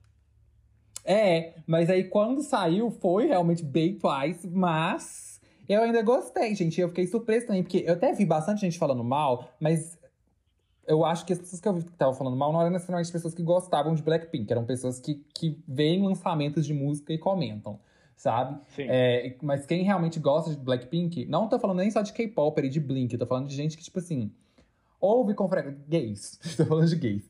Os que realmente ouvem Blackpink, que ó, engoliram Ice Cream também, fiquei surpreso com isso. Teve uma recepção até boa, considerando o estilo da música. Sim. Eu achei que foi uma mudança Sim. super bem-vinda, tanto em estética quanto em sonoridade. Tava precisando muito. E achei que E- elas combinaram muito com a Selena. Isso que eu ia falar agora, achei que a Selena encaixou super bem. Primeiro que tava todo mundo esperando que fosse a Ariana, né? Aí eu também, muito Arianator. Eu, e Eu Gustavo, também. É, eu e Gustavo somos assim, a nação Arianator. E aí foi um tombo quando falaram que era a Selena. E eu falei, gente, mas o que, que tem a ver Selena com Blackpink? Tipo assim, elas nunca interagiram, nunca teve nada. A Ariana sempre, né, já falou das meninas e tal, já tiraram fotos juntas. Mas aí, eu fiquei surpreso que encaixou super bem, porque eu tava até preocupado com a questão vocal, que eu achei que não ia encaixar. É, tipo assim, porque a Selena tem aquele estilo dela de cantar, que é um pouco é, mais suave também, a voz dela não é tão aguda, pra uma, sabe? Aí eu fiquei pensando, mas encaixou super bem, super, super bem. A química é incrível. Dou um top também pra Ice Cream. Eu também. Eu gosto de ice cream. Eu demorei um pouco pra engolir. Tipo assim, a primeira vez que eu ouvi, eu fiquei meio tipo, hum, o que, que é isso?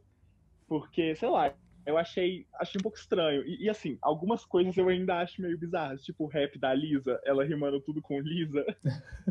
eu não Sim. gosto. Tipo, eu entendo que seja uma coisa icônica, que é um momento, assim, memorável da música. Mas eu não, eu não gosto ouvindo sonoramente, eu fico tipo, nossa, pra quê? Mas eu dou um top porque é uma música que, ao contrário de How You Like That, que eu, tipo, ouvi algumas vezes e cansei, ela cresceu em mim. Então eu acho que ela merece um top. Pretty Savage. Vi muita gente falando bem. Gente. Então, eu gostei do instrumental, mas eu já vi Blackpink fazendo esse instrumental. Então, assim, hum. E pra mim, a parte mais pro final ali. Então tem a Bridge, que é a Rosé que canta, se eu não me engano. Gosto muito. E a parte que elas falam, tipo, Savage, sabe? Que, que dá uma Uhum. arrastada assim. Eu gosto muito dessa parte também, mas ainda não é o suficiente pra eu dar o top pra essa música. Eu dou um ok. A gente vai concordar muito, eu sinto. Eu vou dar um ok pra essa música simplesmente porque eu, tipo. Eu, gente, não me cancelem, por favor, eu não ligo pra ela. Tipo assim, a performance. Eu, eu sei que muito Blink criticou aquela coreografia, e eu vou criticar também. Eu achei a performance meio bizarra. É, a música, tipo assim, é uma música ok, é uma boa B-side. Eu acho que. Eu não acho que toda B-side precise ser uma precise ser top. Então, assim, é ok. Mas é um ok, um ok bom. Não é um ok ruim, não. É um ok bom. Tá. Betty Gente, vi muita gente falando mal. Não sei por quê. Porque eu adorei, assim. É, eu tava curioso demais quando eu vi que ia ter feat com a Cardi B. Porque eu não, não sabia realmente o que, que ia sair. Nem sabia se esperar, tipo assim, se seria bom ou ruim. Não tinha expectativa é, apenas curiosidade, entendeu? Nenhuma expectativa, apenas curiosidade. E aí, eu gostei muito da melodia, gostei da, da vibe da música também.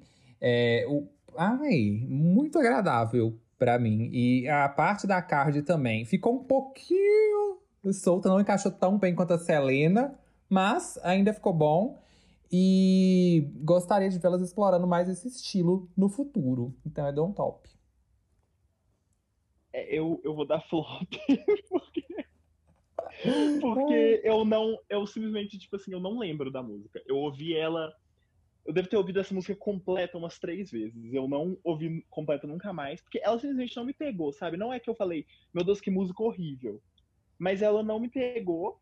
Eu não achei, sei lá, o feat da Card é muito legal, porque a Card ela sempre traz um, um sabor para as músicas que ela participa ela, ela tem um, um, uma voz muito diferente, né? Ela tem um, estilo de rap uhum. muito diferente.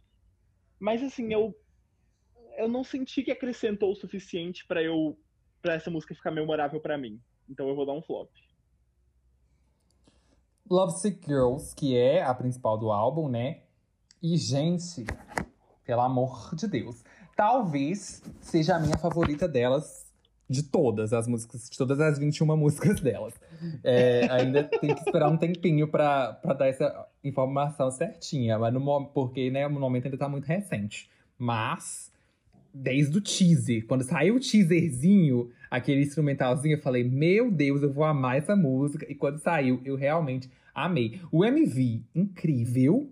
Inclusive, eu amei a parte da Jenny, mas eu não vou entrar nessa polêmica, porque eu entendo também a coisa das enfermeiras, não sou coreano, não vou opinar. Mas. É, amei o MV, mas a música principalmente. Gente, incrível. E eu amo, eu amo, amo, amo. Eu acho que eu já falei disso aqui antes no podcast. Amo quando mistura sintetizador e violão ou guitarra. Pelo amor, eu, eu amo lindo. isso. E, ah! E aí, quando eu vi que ia ter isso já, eu acho que no teaser que foi que eu vi que, que dava para ver. Falei, meu Deus, aí ficou perfeito, perfeito, perfeito. As melodias maravilhosas. Ó, todas brilharam muito também nas partes individuais. Tava todo mundo reclamando que a Jisoo falou meio segundo em Ice Cream e que a Jenny não tava tendo rap. E aí, aqui tem rap da Jenny, a Jisoo tem a parte dela, Rosie tem a parte dela, Lisa tem a parte dela, todo mundo brilhou muito. As melodias dos versos pro pré-refrão depois, quando que vai fluindo, assim, vai mudando as melodias, né? É o normal numa música, mudar a melodia do verso pro refrão. Mas, mas porque tem uma mudança diferente ali. Tem uma mudança a mais. E eu gostei muito. Gostei muito do jeito que flui tudo de uma parte pra outra da música. E a parte que elas falam We are born to be alone, eu falei, eu também. Nossa, muito boa. E essa parte é uma delícia. E é top essa música. E elas têm que fazer mais disso aqui. Por favor eu concordo com absolutamente tudo. É a minha música favorita de Blackpink. Tipo assim, não é a minha era favorita. A minha era favorita vai ser sempre as Last, eu acho. Mas se eu for olhar só a música, qual eu prefiro ouvir no meu fone, Sick Girls é a melhor delas para mim. É muito boa, assim, tipo, eu não tenho que reclamar da música. A voz da Rosetta é impecável. Tipo assim. Sim. É uma música. É uma música simplesmente muito boa. E, e sei lá, tudo dela é bom, sabe? O jeito que ela flui o, o, jeito que ela é uma música que parece um hino, assim, sabe? Que dá vontade de você uhum. Tá às 5 horas Sim, da manhã música, assim. saindo de uma festa e cantar essa música muito alto. E eu acho que combinou muito com essa era, enfim. Eu acho que, que trouxe o que o álbum precisava. Eu acho que sem Love Sick Girls o álbum seria. Nossa, ele ia tá faltando muito. Ia tá faltando muito. É realmente a melhor música desse álbum de longe. Eu dou assim um super top pra, pra ela. É muito boa. Crazy Over You que eu vi muita gente falando bem. E, tipo assim, falando que, ai, melhor do álbum, não sei o quê. E, gente, assim, eu achei legal elas trazerem uns sons novos, né? Que elas incorporaram uma coisa que a YG descreveu no Spotify como uma vibe meio oriental. Realmente deu, deu pra sentir. Mas, assim como Pretty Savage, é algo que eu sinto que eu já vi, sabe? Então, eu fiquei meio também, ainda mais depois de Love Sick Girls, aí eu dou um ok. Eu não vou dar flop pra nenhuma aqui, Ah, tá, gente? Porque eu, vocês sabem que eu sou muito coisado com melodia e Blackpink, infelizmente, tem umas melodias grudentas. Se a música gruda na minha cabeça, eu não consigo dar flop, porque eu acho assim, uma coisa ela fez. Então eu dou ok.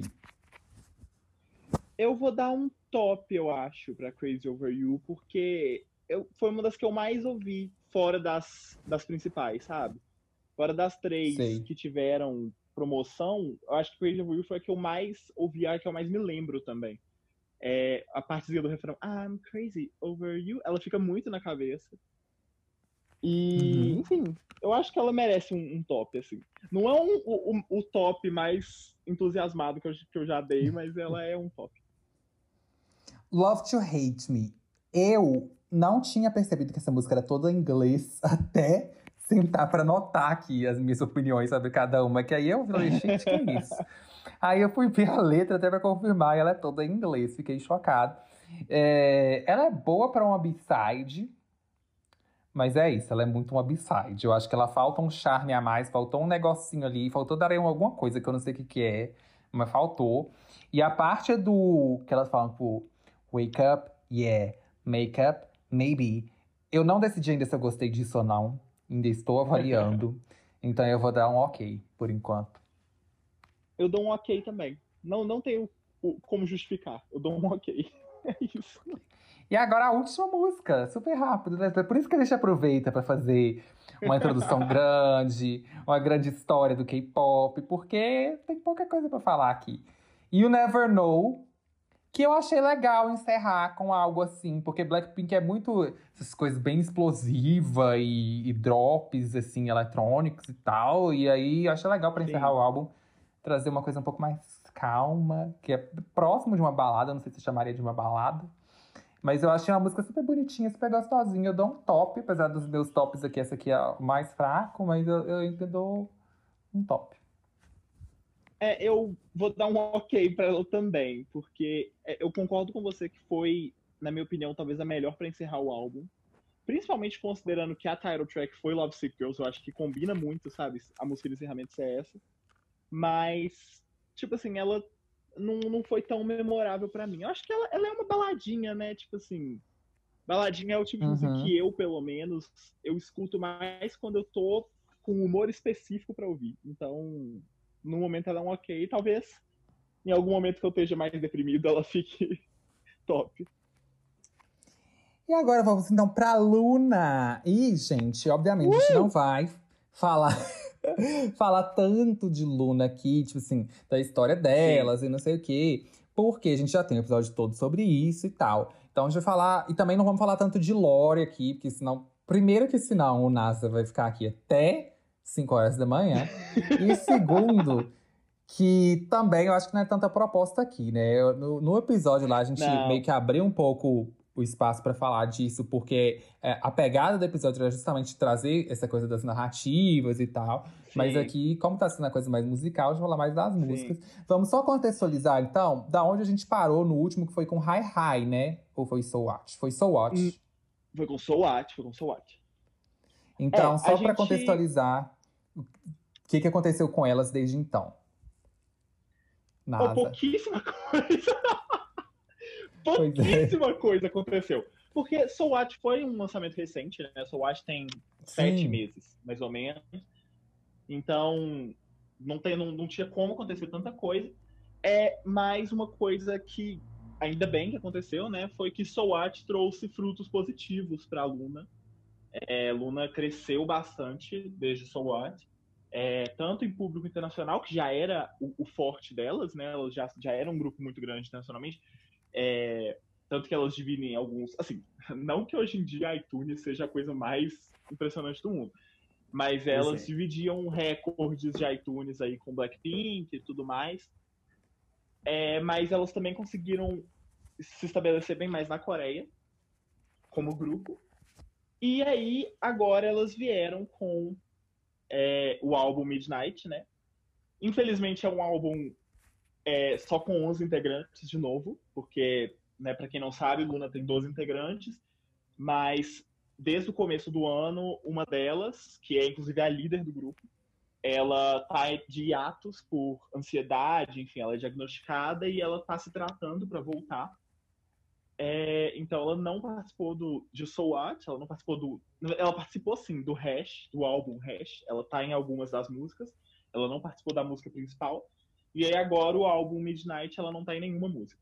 Ela realmente não participou dele. Mas foi um lançamento que assim, ele veio, na minha opinião, para encerrar um ciclo de Luna, assim. É, foi um lançamento que ele veio com muito lore, com muita história, muita teoria. É, inclusive, eu nem vou me aprofundar no clipe, enfim, porque o clipe, dessa vez, ele, ele é realmente assim, ele é um clipe bonito o suficiente para quem não sabe nada de Luna ficar entretido assistindo, mas ele foi feito para quem sabe bastante de Luna. Porque, na minha opinião, essa era toda vem para fazer justamente o que eu falei que faltou em Blackpink, para trazer uma evolução, porque agora elas não são mais um grupo rookie, elas são um grupo com dois anos de carreira como grupo, né, e quase quatro anos aí de jornada de existência. Então tá na hora de começar um novo ciclo e quem sabe aí vir com um full álbum na próxima, enfim, trazer novidades para para o grupo, né, no geral. Sim. E então, já entrando no álbum, também as minhas opiniões gerais, que primeiro, eu não entendi essa estética borro até agora. Gustavo, se você souber me explicar. Não, eu tentei forçar alguma explicação, gente, porque também não tem. Eu não sei o que, que elas arrumaram. Eu sei que foi, foi muito legal, porque Luna tem essa pegada de nunca repetir conceito. Elas são o completo oposto de Blackpink, elas mudam até demais. Os fãs, inclusive, não gostam tanto disso, eles reclamam um pouco, porque cada lançamento de Luna é completamente diferente do anterior. E dessa vez elas decidiram que elas iam lançar, como as fotos de teaser, né? Quatro conceitos completamente diferentes. Um deles é uma estética meio borro, meio cowgirls, que meio Coachella 2012, assim. Uhum. É, o segundo foi uma estética, tipo, umas roupas todas toda branca, parecendo um coven, assim, de bruxas. Lindo esse. Chapéus enormes. O outro foi, tipo, apenas garotas do K-pop curtindo uma, uma festa noturna. E o último foi, tipo, bailes, roupas, tipo assim, chiquérrimas de baile com cintos da Gucci e All-Star. e todas de All-Star. Pois é. Então, então, e aí assim, a capa foi justamente a borro, né? Pelo menos no Spotify. acho não, acho que o físico, elas, elas, devem ter lançado. Lançaram as tem quatro versões do físico. Sim, é, o físico tem uma versão de cada. A versão digital é o primeiro conceito, que é esse borro. E a performance que elas já fizeram, elas também estavam com essas roupas. Essas roupas de, de Luna Cowgirl. Por que não a é, branca não ou a do All Star? Não, outra. inclusive no, no clipe, o único desses três conceitos que apareceu foi esse, foi o, o borro também. Que elas estão dançando literalmente na lua usando essas roupas. Gente, pelo amor de Deus. Enfim. É, eu não sou o maior fã de Luna do Brasil, até porque eu estou conversando com ele aqui. Mas assim, tem algumas Isso. músicas delas que, que eu gosto mais, mas no geral a sonoridade não me puxa tanto, sabe? Igual que eu gosto. Sim. Eu gostei muito de Soul Watch. Eu gosto de Eclipse, de. Deixa eu ver mais qual eu gosto. Singing in the Rain. Eu Você tô gostando de. de... Gosto. gosto, eu ia falar isso agora. Gosto de Heart Attack porque eu fui aprender a tocar a melodia dela no ukulele pra mostrar pro Gustavo uma vez. Aí eu fiquei com ela na cabeça e agora eu gosto. É, Butterfly também eu gosto. E eu acho que é isso. Hi Hi não lembro se eu gosto ou não. E. Então é isso, gente. Não me puxa tanto. Eu fui ouvir o álbum, mas assim, sem muitas expectativas, porque eu já sabia que não era coisa assim. E aí eu achei um álbum bom, conhecendo já o, todo o trabalho de Luna, dentro do que, que ela se propõe e tal. Achei bom, mas não é pro meu gosto pessoal, assim, eu não me vejo voltando muito a escutar ele, não. Uhum. E Gustavo, é tem mais alguma consideração? É o meu favorito. Sim, falando do, da minha visão geral do álbum, é o meu álbum favorito delas. Assim, dos álbuns em grupo, né? Não é. Why Not não foi a minha title track favorita. Não foi o single que eu mais gostei. Eu acho que até hoje é Butterfly para mim. Por vários motivos, mas eu gostei muito. Eu acho que é uma música muito viciante, assim. E ela cumpre o que ela se propõe, que ela é feita para ser uma música mais comercial mesmo. Ela é feita para pegar, para ficar na cabeça, e ela faz exatamente isso. Então eu acho que assim, ela não deixou a desejar pro que ela estava oferecendo. Mas eu entendo que ela seja uma música que ela é muito assim, ou você vai gostar muito dela, ou você não vai gostar dela. Porque ela é difícil, Sim. não é uma música fácil. Inclusive, eu tenho que voltar em So What, porque agora eu tô lembrando que ela foi lançada esse ano, né? E foi. eu tô fazendo a minha listinha de melhores lançamentos de 2020 de músicas. Aí eu vou ver se ela entra ou não. Porque eu lembro que eu gostei muito na época, então tem que voltar. Começando então com Midnight, que é a intro, né? E, gente, eu achei perfeita essa intro. Eu amei, amei, amei, amei, amei. Luna não tem uma intro ruim. Elas não achei têm uma intro. Incrível, incrível, incrível, incrível. Perfeito. O jeito que flui também, que, que, nem é aquela coisa da transição que é naqueles últimos segundinhos. Não, ela já começa a incorporar uns elementos de Why Not na metade, sei Sim. lá. Não que a intro seja gigante também, mas eu achei super legal. Muito bem Sim. feita, muito bem produzida. Amei. Tem um Top. sample de áudio da NASA no começo também, que combina uhum. com o conceito delas. É perfeita, é realmente impecável. E, assim, Luna não tem uma intro ruim, gente. As intros delas são muito boas. E elas realmente passam muito a vibe que o álbum vai trazer, sabe? É muito legal de ouvir. Tipo assim, faz muita diferença. Então, se for um, um track by track, eu dou um top pra, pra intro. Sim. Why Not, então, o Gustavo até já falou um pouco. É, eu achei super legal a produção, achei muito legal que a música muda muito, né, toda hora. Eu achei legal as mudanças. A parte do u, lá, lá, lá, lá, lá, que elas falam que é no refrão, né? Ou é antes do refrão? Porque é, o, é, é meio tipo... difícil de entender o que, que é o refrão nessa música. Não, o re, é o refrão dividido em duas partes, né? É tipo a segunda parte do refrão. A primeira é Isso. o Essa parte é ótima. Essa parte é perfeita. Agora, essa segunda, eu já não sei se eu gostei tanto, mas. É... Let's Pump It Up. Top. é, eu vou dar top também, gente. Tipo assim, eu sou completamente biased de Luna, então. Vai ser muito difícil um dia elas lançarem alguma coisa que eu daria um flop. Mas eu gostei realmente muito de Why Not também. Eu acho. A única coisa que eu tenho para reclamar é o que todo mundo reclama, e eu vou ser essa pessoa chata que vou reclamar, que é a distribuição de linhas e de tempo de tela das integrantes. Eu entendo que o Luna é um grupo de 12 meninas, então é difícil, nunca vai ser exatamente justo para todo mundo, mas é uma música que, assim, de, de, a maior parte dela é um áudio de.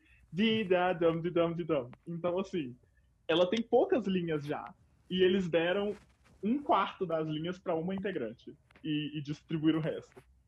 Então, assim, tem integrante que sumiu na música. Isso é a minha reclamação, como fã mesmo. Mas se eu for julgar só a música, enfim, o conceito e tudo mais, eu dou um top com certeza, porque eu achei muito boa. Voz, eu vi todo mundo falando super bem, Gustavo inclusive, uhum. mas eu achei, assim, boa, mas achei um pouco superestimada, porque as pessoas estão falando. Mas eu não sei também, porque eu não sou o público de Luna. Então, às vezes, é por causa disso que eu não achei tão incrível, né? Mas eu ainda dou um top. Mas é isso. Minha opinião sobre o que você falou agora de Voice é porque Voice tem o som que os fãs, os Orbits, consideram o som de Luna, entendeu? Então, Sim. é por isso que, que eles que todo mundo ficou um pouco mais apegado à voz, assim, porque é uma música que remete muito ao que Luna trazia no pré-debut e até a era Butterfly, assim. Mas eu dou um top também, eu achei muito boa. É, eu gosto muito do, da batidinha mais retrô que tem no fundo. E eu acho que é uma música que, ao mesmo tempo que ela é super calma, ela me deixa com agitadinho e, sabe, me dá vontade de cantar. Então, eu acho muito boa. Eu acho memorável. Então, Fall Again, quando o álbum saiu, o Gustavo me falou que talvez fosse o único skip. Eu não sei se você estava falando num geral ou se você estava falando pra mim. Ah, eu tava falando pra mais no geral. No geral. Tá. Porque eu gostei, eu gostei bastante até dessa música. Eu dou um top pra ela. Achei ela super Chocado. legalzinha, assim, gostosinha. Pois é. Chocado. É. Assim, eu dou eu, só pra não falar que eu dou top pra todas as músicas, eu vou dar um ok pra Fall Again. Eu achei uma música boa. Os vocais são muito bons. É uma música, assim, relaxante, tem uma pegadinha mais acústica ali, né? Com um violãozinho e tudo mais. Mas é porque é igual a mesma coisa que eu falei sobre. Qual que é a última de Blackpink? Do, a última do álbum? É, you Never Know. Isso, é a mesma coisa que eu falei de You Never Know. Eu não tenho o humor de ouvir baladinha o tempo todo. E Fall Again é a mais baladinha, assim, do álbum. Então ela, para mim, é foi menos memorável, assim. É a que eu menos escuto. Mas eu também achei boa. Então vou dar um ok positivo. É um ok bom. Universe. Essa eu achei bonitinha, mas bem inha mesmo. Porque ela não vai muito para lugar nenhum, eu achei. Então eu dou um ok. A Universe eu já dou um top. Nossa, eu já dou um top muito lá em cima pra Universe. Ela é muito boa, ela é, é super dream pop, assim, e eu acho muito gostosinho de ouvir. Eu amei os vocais, eu amei a presença de todas as meninas na música, essa música tá super bem distribuída. Então, assim, eu não tenho reclamações sobre Universe, eu achei impecável, eu achei muito boa. Eu dou um top. Hide and Seek. Hide and Seek eu achei até parecida Ai, com Why Not, mas só Sim. que um uma irmã um pouco mais sem graça de Why Not, talvez. É irmã beside de Why Not. É, exatamente. E é um estilo que eu, assim, já tô um pouco cansado pessoalmente desse tipo de música. Mas aí uhum. é muito pessoal meu, não é nada tipo assim, que a música é ruim. E a produção uhum. eu achei muito bem feita, mas como eu já falei, gente, produtores de Luna são impecáveis sempre. Então, eu vou dar um ok. Eu vou dar um top para Hide and Seek, mas assim, eu concordo com o que você falou. É, um, é uma estrutura um pouco cansativa. Eu, a primeira vez que eu vi, eu gostei, tipo assim, eu fiquei, meu Deus, que música impecável. Hoje em dia eu já não fico tão empolgado. Hoje em dia, tem tipo assim, um dia que o álbum saiu. é porque eu literalmente só ouvi isso desde que, desde que o álbum saiu. Mas, assim, se, se eu for ouvir agora Hide and Seek, eu já não vou ouvir com tanta empolgação quanto eu ouvi as duas primeiras vezes. Porque é realmente, talvez, a música mais cansativa, assim, do álbum. Mas eu gosto muito, eu acho o refrão muito bom. O I Like It Like That, eu acho ótimo. E é super um estilinho que, que sempre tem uma música dessas. Em todo álbum de Luna, eu, eu, eu, já, eu percebo, assim. É, no primeiro, no, no Plus Plus, a gente teve Hit, que teve. Não é exatamente esse, esse mesmo estilo de música, mas é a vibe parecida. Parece que a mensagem que elas estão passando é parecida. Depois no, no Plus Plus a gente teve Curiosity. E no Hash teve Oh Yes I Am. E são sempre as músicas que assim eu mais gosto no álbum. E dessa vez Hide and Seek não foi, mas eu gostei mesmo assim. Eu acho que é uma boa irmã para essas outras. Ups! Também achei a produção impecável, maravilhosa. E é uma música que ela, assim, ela muda toda hora. E ela consegue te levando para esses lugares que ela tá indo sem te cansar. Isso para mim é uma grande conquista em qualquer música. Então eu vou dar um top. Eu vou dar. É... Eu vou dar um top pra Ups. É, eu diria que talvez desconsiderando Fall Again, que, eu, que é a minha menos favorita do álbum, por eu não ter sempre o. não estar tá sempre na vibe de ouvir, eu acho que Ups é a minha menos favorita realmente pela sonoridade. Ela não me em Armes. Ela parece muito Fire do BTS. O, principalmente o começo da música. Me lembrou muito Fire do BTS. E não é o tipo de música que eu gosto, pessoalmente. Eu acho um pouco muito agressiva, eu não sei dizer. E assim, eu entendo porque que ela tá ali, eu acho que ela faz sentido com Luna, mas não sei, ela, ela não me, me pegou tanto quanto as outras, mas eu gosto ainda. É um, é um meio termo entre ok e top, eu diria. Star, eu achei a melhor do álbum. Achei ótimos os vocais, melodia uma delícia, produção impecável. E no pré-refrão eu senti como se eu realmente estivesse indo para o espaço, assim. Então, totalmente dentro do conceito Luna. E é isso, top. Encerrou é, incrivelmente bem. Star é, Star é perfeita, tipo assim, é realmente top também. Eu não tenho o que acrescentar, é uma música muito boa. O inglês delas tá muito bonitinho. Tipo assim, elas tentaram falar e, e foi muito bonitinho. E eu ainda eu tô ainda mais apegado à música desde que eu percebi que eles estão eles vão lançar um MV dela, parece também, um MV mais assim homemade dela. E aí eles estão fazendo uma, uma coisinha para que eles compraram nomearam, né, 12 estrelas pros fãs. Super fofo. E, e eu achei isso tão gracinha, tão gracinha, e eu falei, nossa, sério. Aí agora Star é uma música muito significativa, eu, eu, eu gosto muito dela também. Eu gostei muito desse álbum, né, mas eu sou suspeito. E é isso, gente. Então, são as nossas opiniões aí de K-pop. Vamos dar as recomendações daqui a pouco, mas só avisando também que próximo episódio, não sei quando vai sair, vai ser o do Positions, da Ariana. E aí poderia ser com o Gustavo também, mas vai ser um convidado. e para não ficar o Gustavo três vezes aqui, porque depois da Ariana vai vir o Bi. Se não tiver nenhum lançamento no meio disso. Mas eu acho que mesmo se tiver, eu vou ficar com preguiça de fazer. Então vai ser o Bi. É, é depois Adele, a gente né? vê. É, pois é, mas eu tô pensando nela mesmo. Eu tô falando, tipo, mesmo se ela lançar álbum, eu acho que se eu for fazer, vai ser depois do Bi só. É, uhum. Então o próximo vai ser o Bi, depois da Ariana que vai que aí eu vou trazer o Gustavo de novo. Então, aguardem, tá? K-popers podem voltar aqui, podem se inscrever no canal ou seguir o podcast.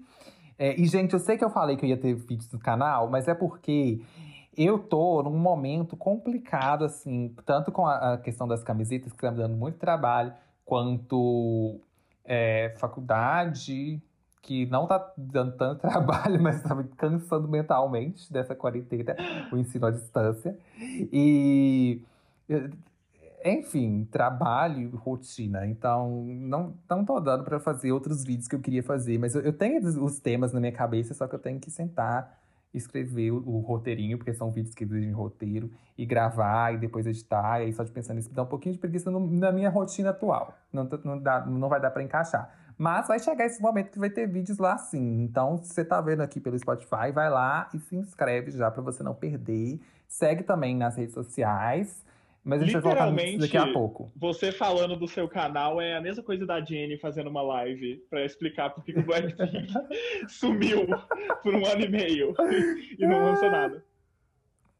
É, só para fechar, então, vamos falar um pouco das recomendações, Gustavo, que você trouxe para nós. Então, já que hoje o tema era K-pop, né? As duas recomendações estão dentro desse tema. Eu quis trazer dois grupos que, assim, eles são muito especiais para mim. Eles são grupos conhecidos, eles não são grupos flopados. Assim, se você conhece K-pop, você provavelmente sabe deles. É, mas eu vou, vou especificar álbuns que eu acho muito bons. O primeiro deles é o álbum Pink Tape, do FX. FX é um grupo de 2009, já acabou, inclusive. Mas assim, o Pink Tape é um álbum revolucionário, é de 2013. E ele, se ele não tivesse sido lançado, o K-pop não ia ser o K-pop de hoje em dia. Tipo assim, ele já foi até considerado pela Billboard, é, numa lista que eles fizeram, se não me engano, no ano passado, o melhor álbum da década é, de K-pop. Então, assim, ele é realmente muito bom, muito experimental, uma delicinha de ouvir. Então, recomendo ele. E eu recomendo também. Se acabar aqui. Escute. Ele é um álbum de. Ele não é um álbum. É esquisito, porque ao mesmo tempo que ele é um álbum muito bom, ele é um álbum difícil de digerir, sabe? Mas, nossa, ele é muito, ele é muito bom. E o segundo álbum que eu vou indicar é do Oh My Girl. Eu amo muito Oh My Girl. Elas eram um, um grupo bem, assim, mais flopzinho. Mas o ano passado elas explodiram, agora elas são um dos maiores grupos lá na Coreia. Não tanto internacionalmente, mas na Coreia elas são. E eu vou indicar um álbum do começo da carreira delas, que é o Windy Day, que é o repackage do álbum anterior, que é o Pink Ocean. E para mim, e aí tem as músicas do Pink Ocean também, e para mim esse é o melhor álbum delas até hoje, não tem nenhum skip. Então assim, fica a recomendação porque é muito bom. Os meus álbuns aqui vai ser primeiro, ai gente, calma aí que que meu minhas ancas estão doendo. Agora da posição que eu estava, vou me, me ajeitar aqui. Primeiro álbum que eu vou indicar. Como eu disse pra vocês, eu tava explorando a discografia do Red Velvet esses dias e gostei muito do The Red. Então, eu acho que é o primeiro álbum delas, não é, Gustavo? É o, First Album, é. É. Então, gostei demais, demais, demais de todas as músicas ali. Então, indico para vocês. E também quis trazer um, um pouco mais antigo, não tanto até, né, porque é 2015, mas é da, um grupo da segunda geração, que é o Wonder Girls. Porque, como eu disse, a primeira música de K-pop que eu gostei, que não era de Blackpink, foi Why So Lonely. Mas ela é de 2016 e ela foi lançada como single avulso. Então eu peguei o álbum anterior, que já puxa um pouco desse conceito que elas trazem o So Lonely também, que é essa coisa meio retrô, que é o reboot. Sim. E que é, é isso, gente. Vão, vão ouvir aí esses dois álbuns, The Red e é Reboot. E. Boas recomendações. Um, um beijo, sigam a gente, ó, arroba um podcast. Aliás, mentira, mudou o arroba. Arroba oidemosca.ps na, no Instagram agora. Porque eu quis colocar o olho de mosca na frente do podcast. E aí, ponto PS. Né? É, ponto PS é porque PS é podcast e Store para mostrar que agora a gente também tem a lojinha. Nossa, e arroba só olho de mosca no Twitter. E é, sigam a gente também. Isso. O meu é arroba PQPedro Tiroi. Coloca o X no Instagram e no Twitter. Gustavo é GustaNDD, né? Gusta NDD. Vai estar tá na descrição aqui, tanto no YouTube quanto no vai Spotify, isso. na plataforma que você tiver. Vai estar tá lá os arrobas. E um beijo até Ariana Grande. Beijo, tá? gente. Até, até, bi. até o Bi. beijo, gente. Tchauzinho. Tchauzinho.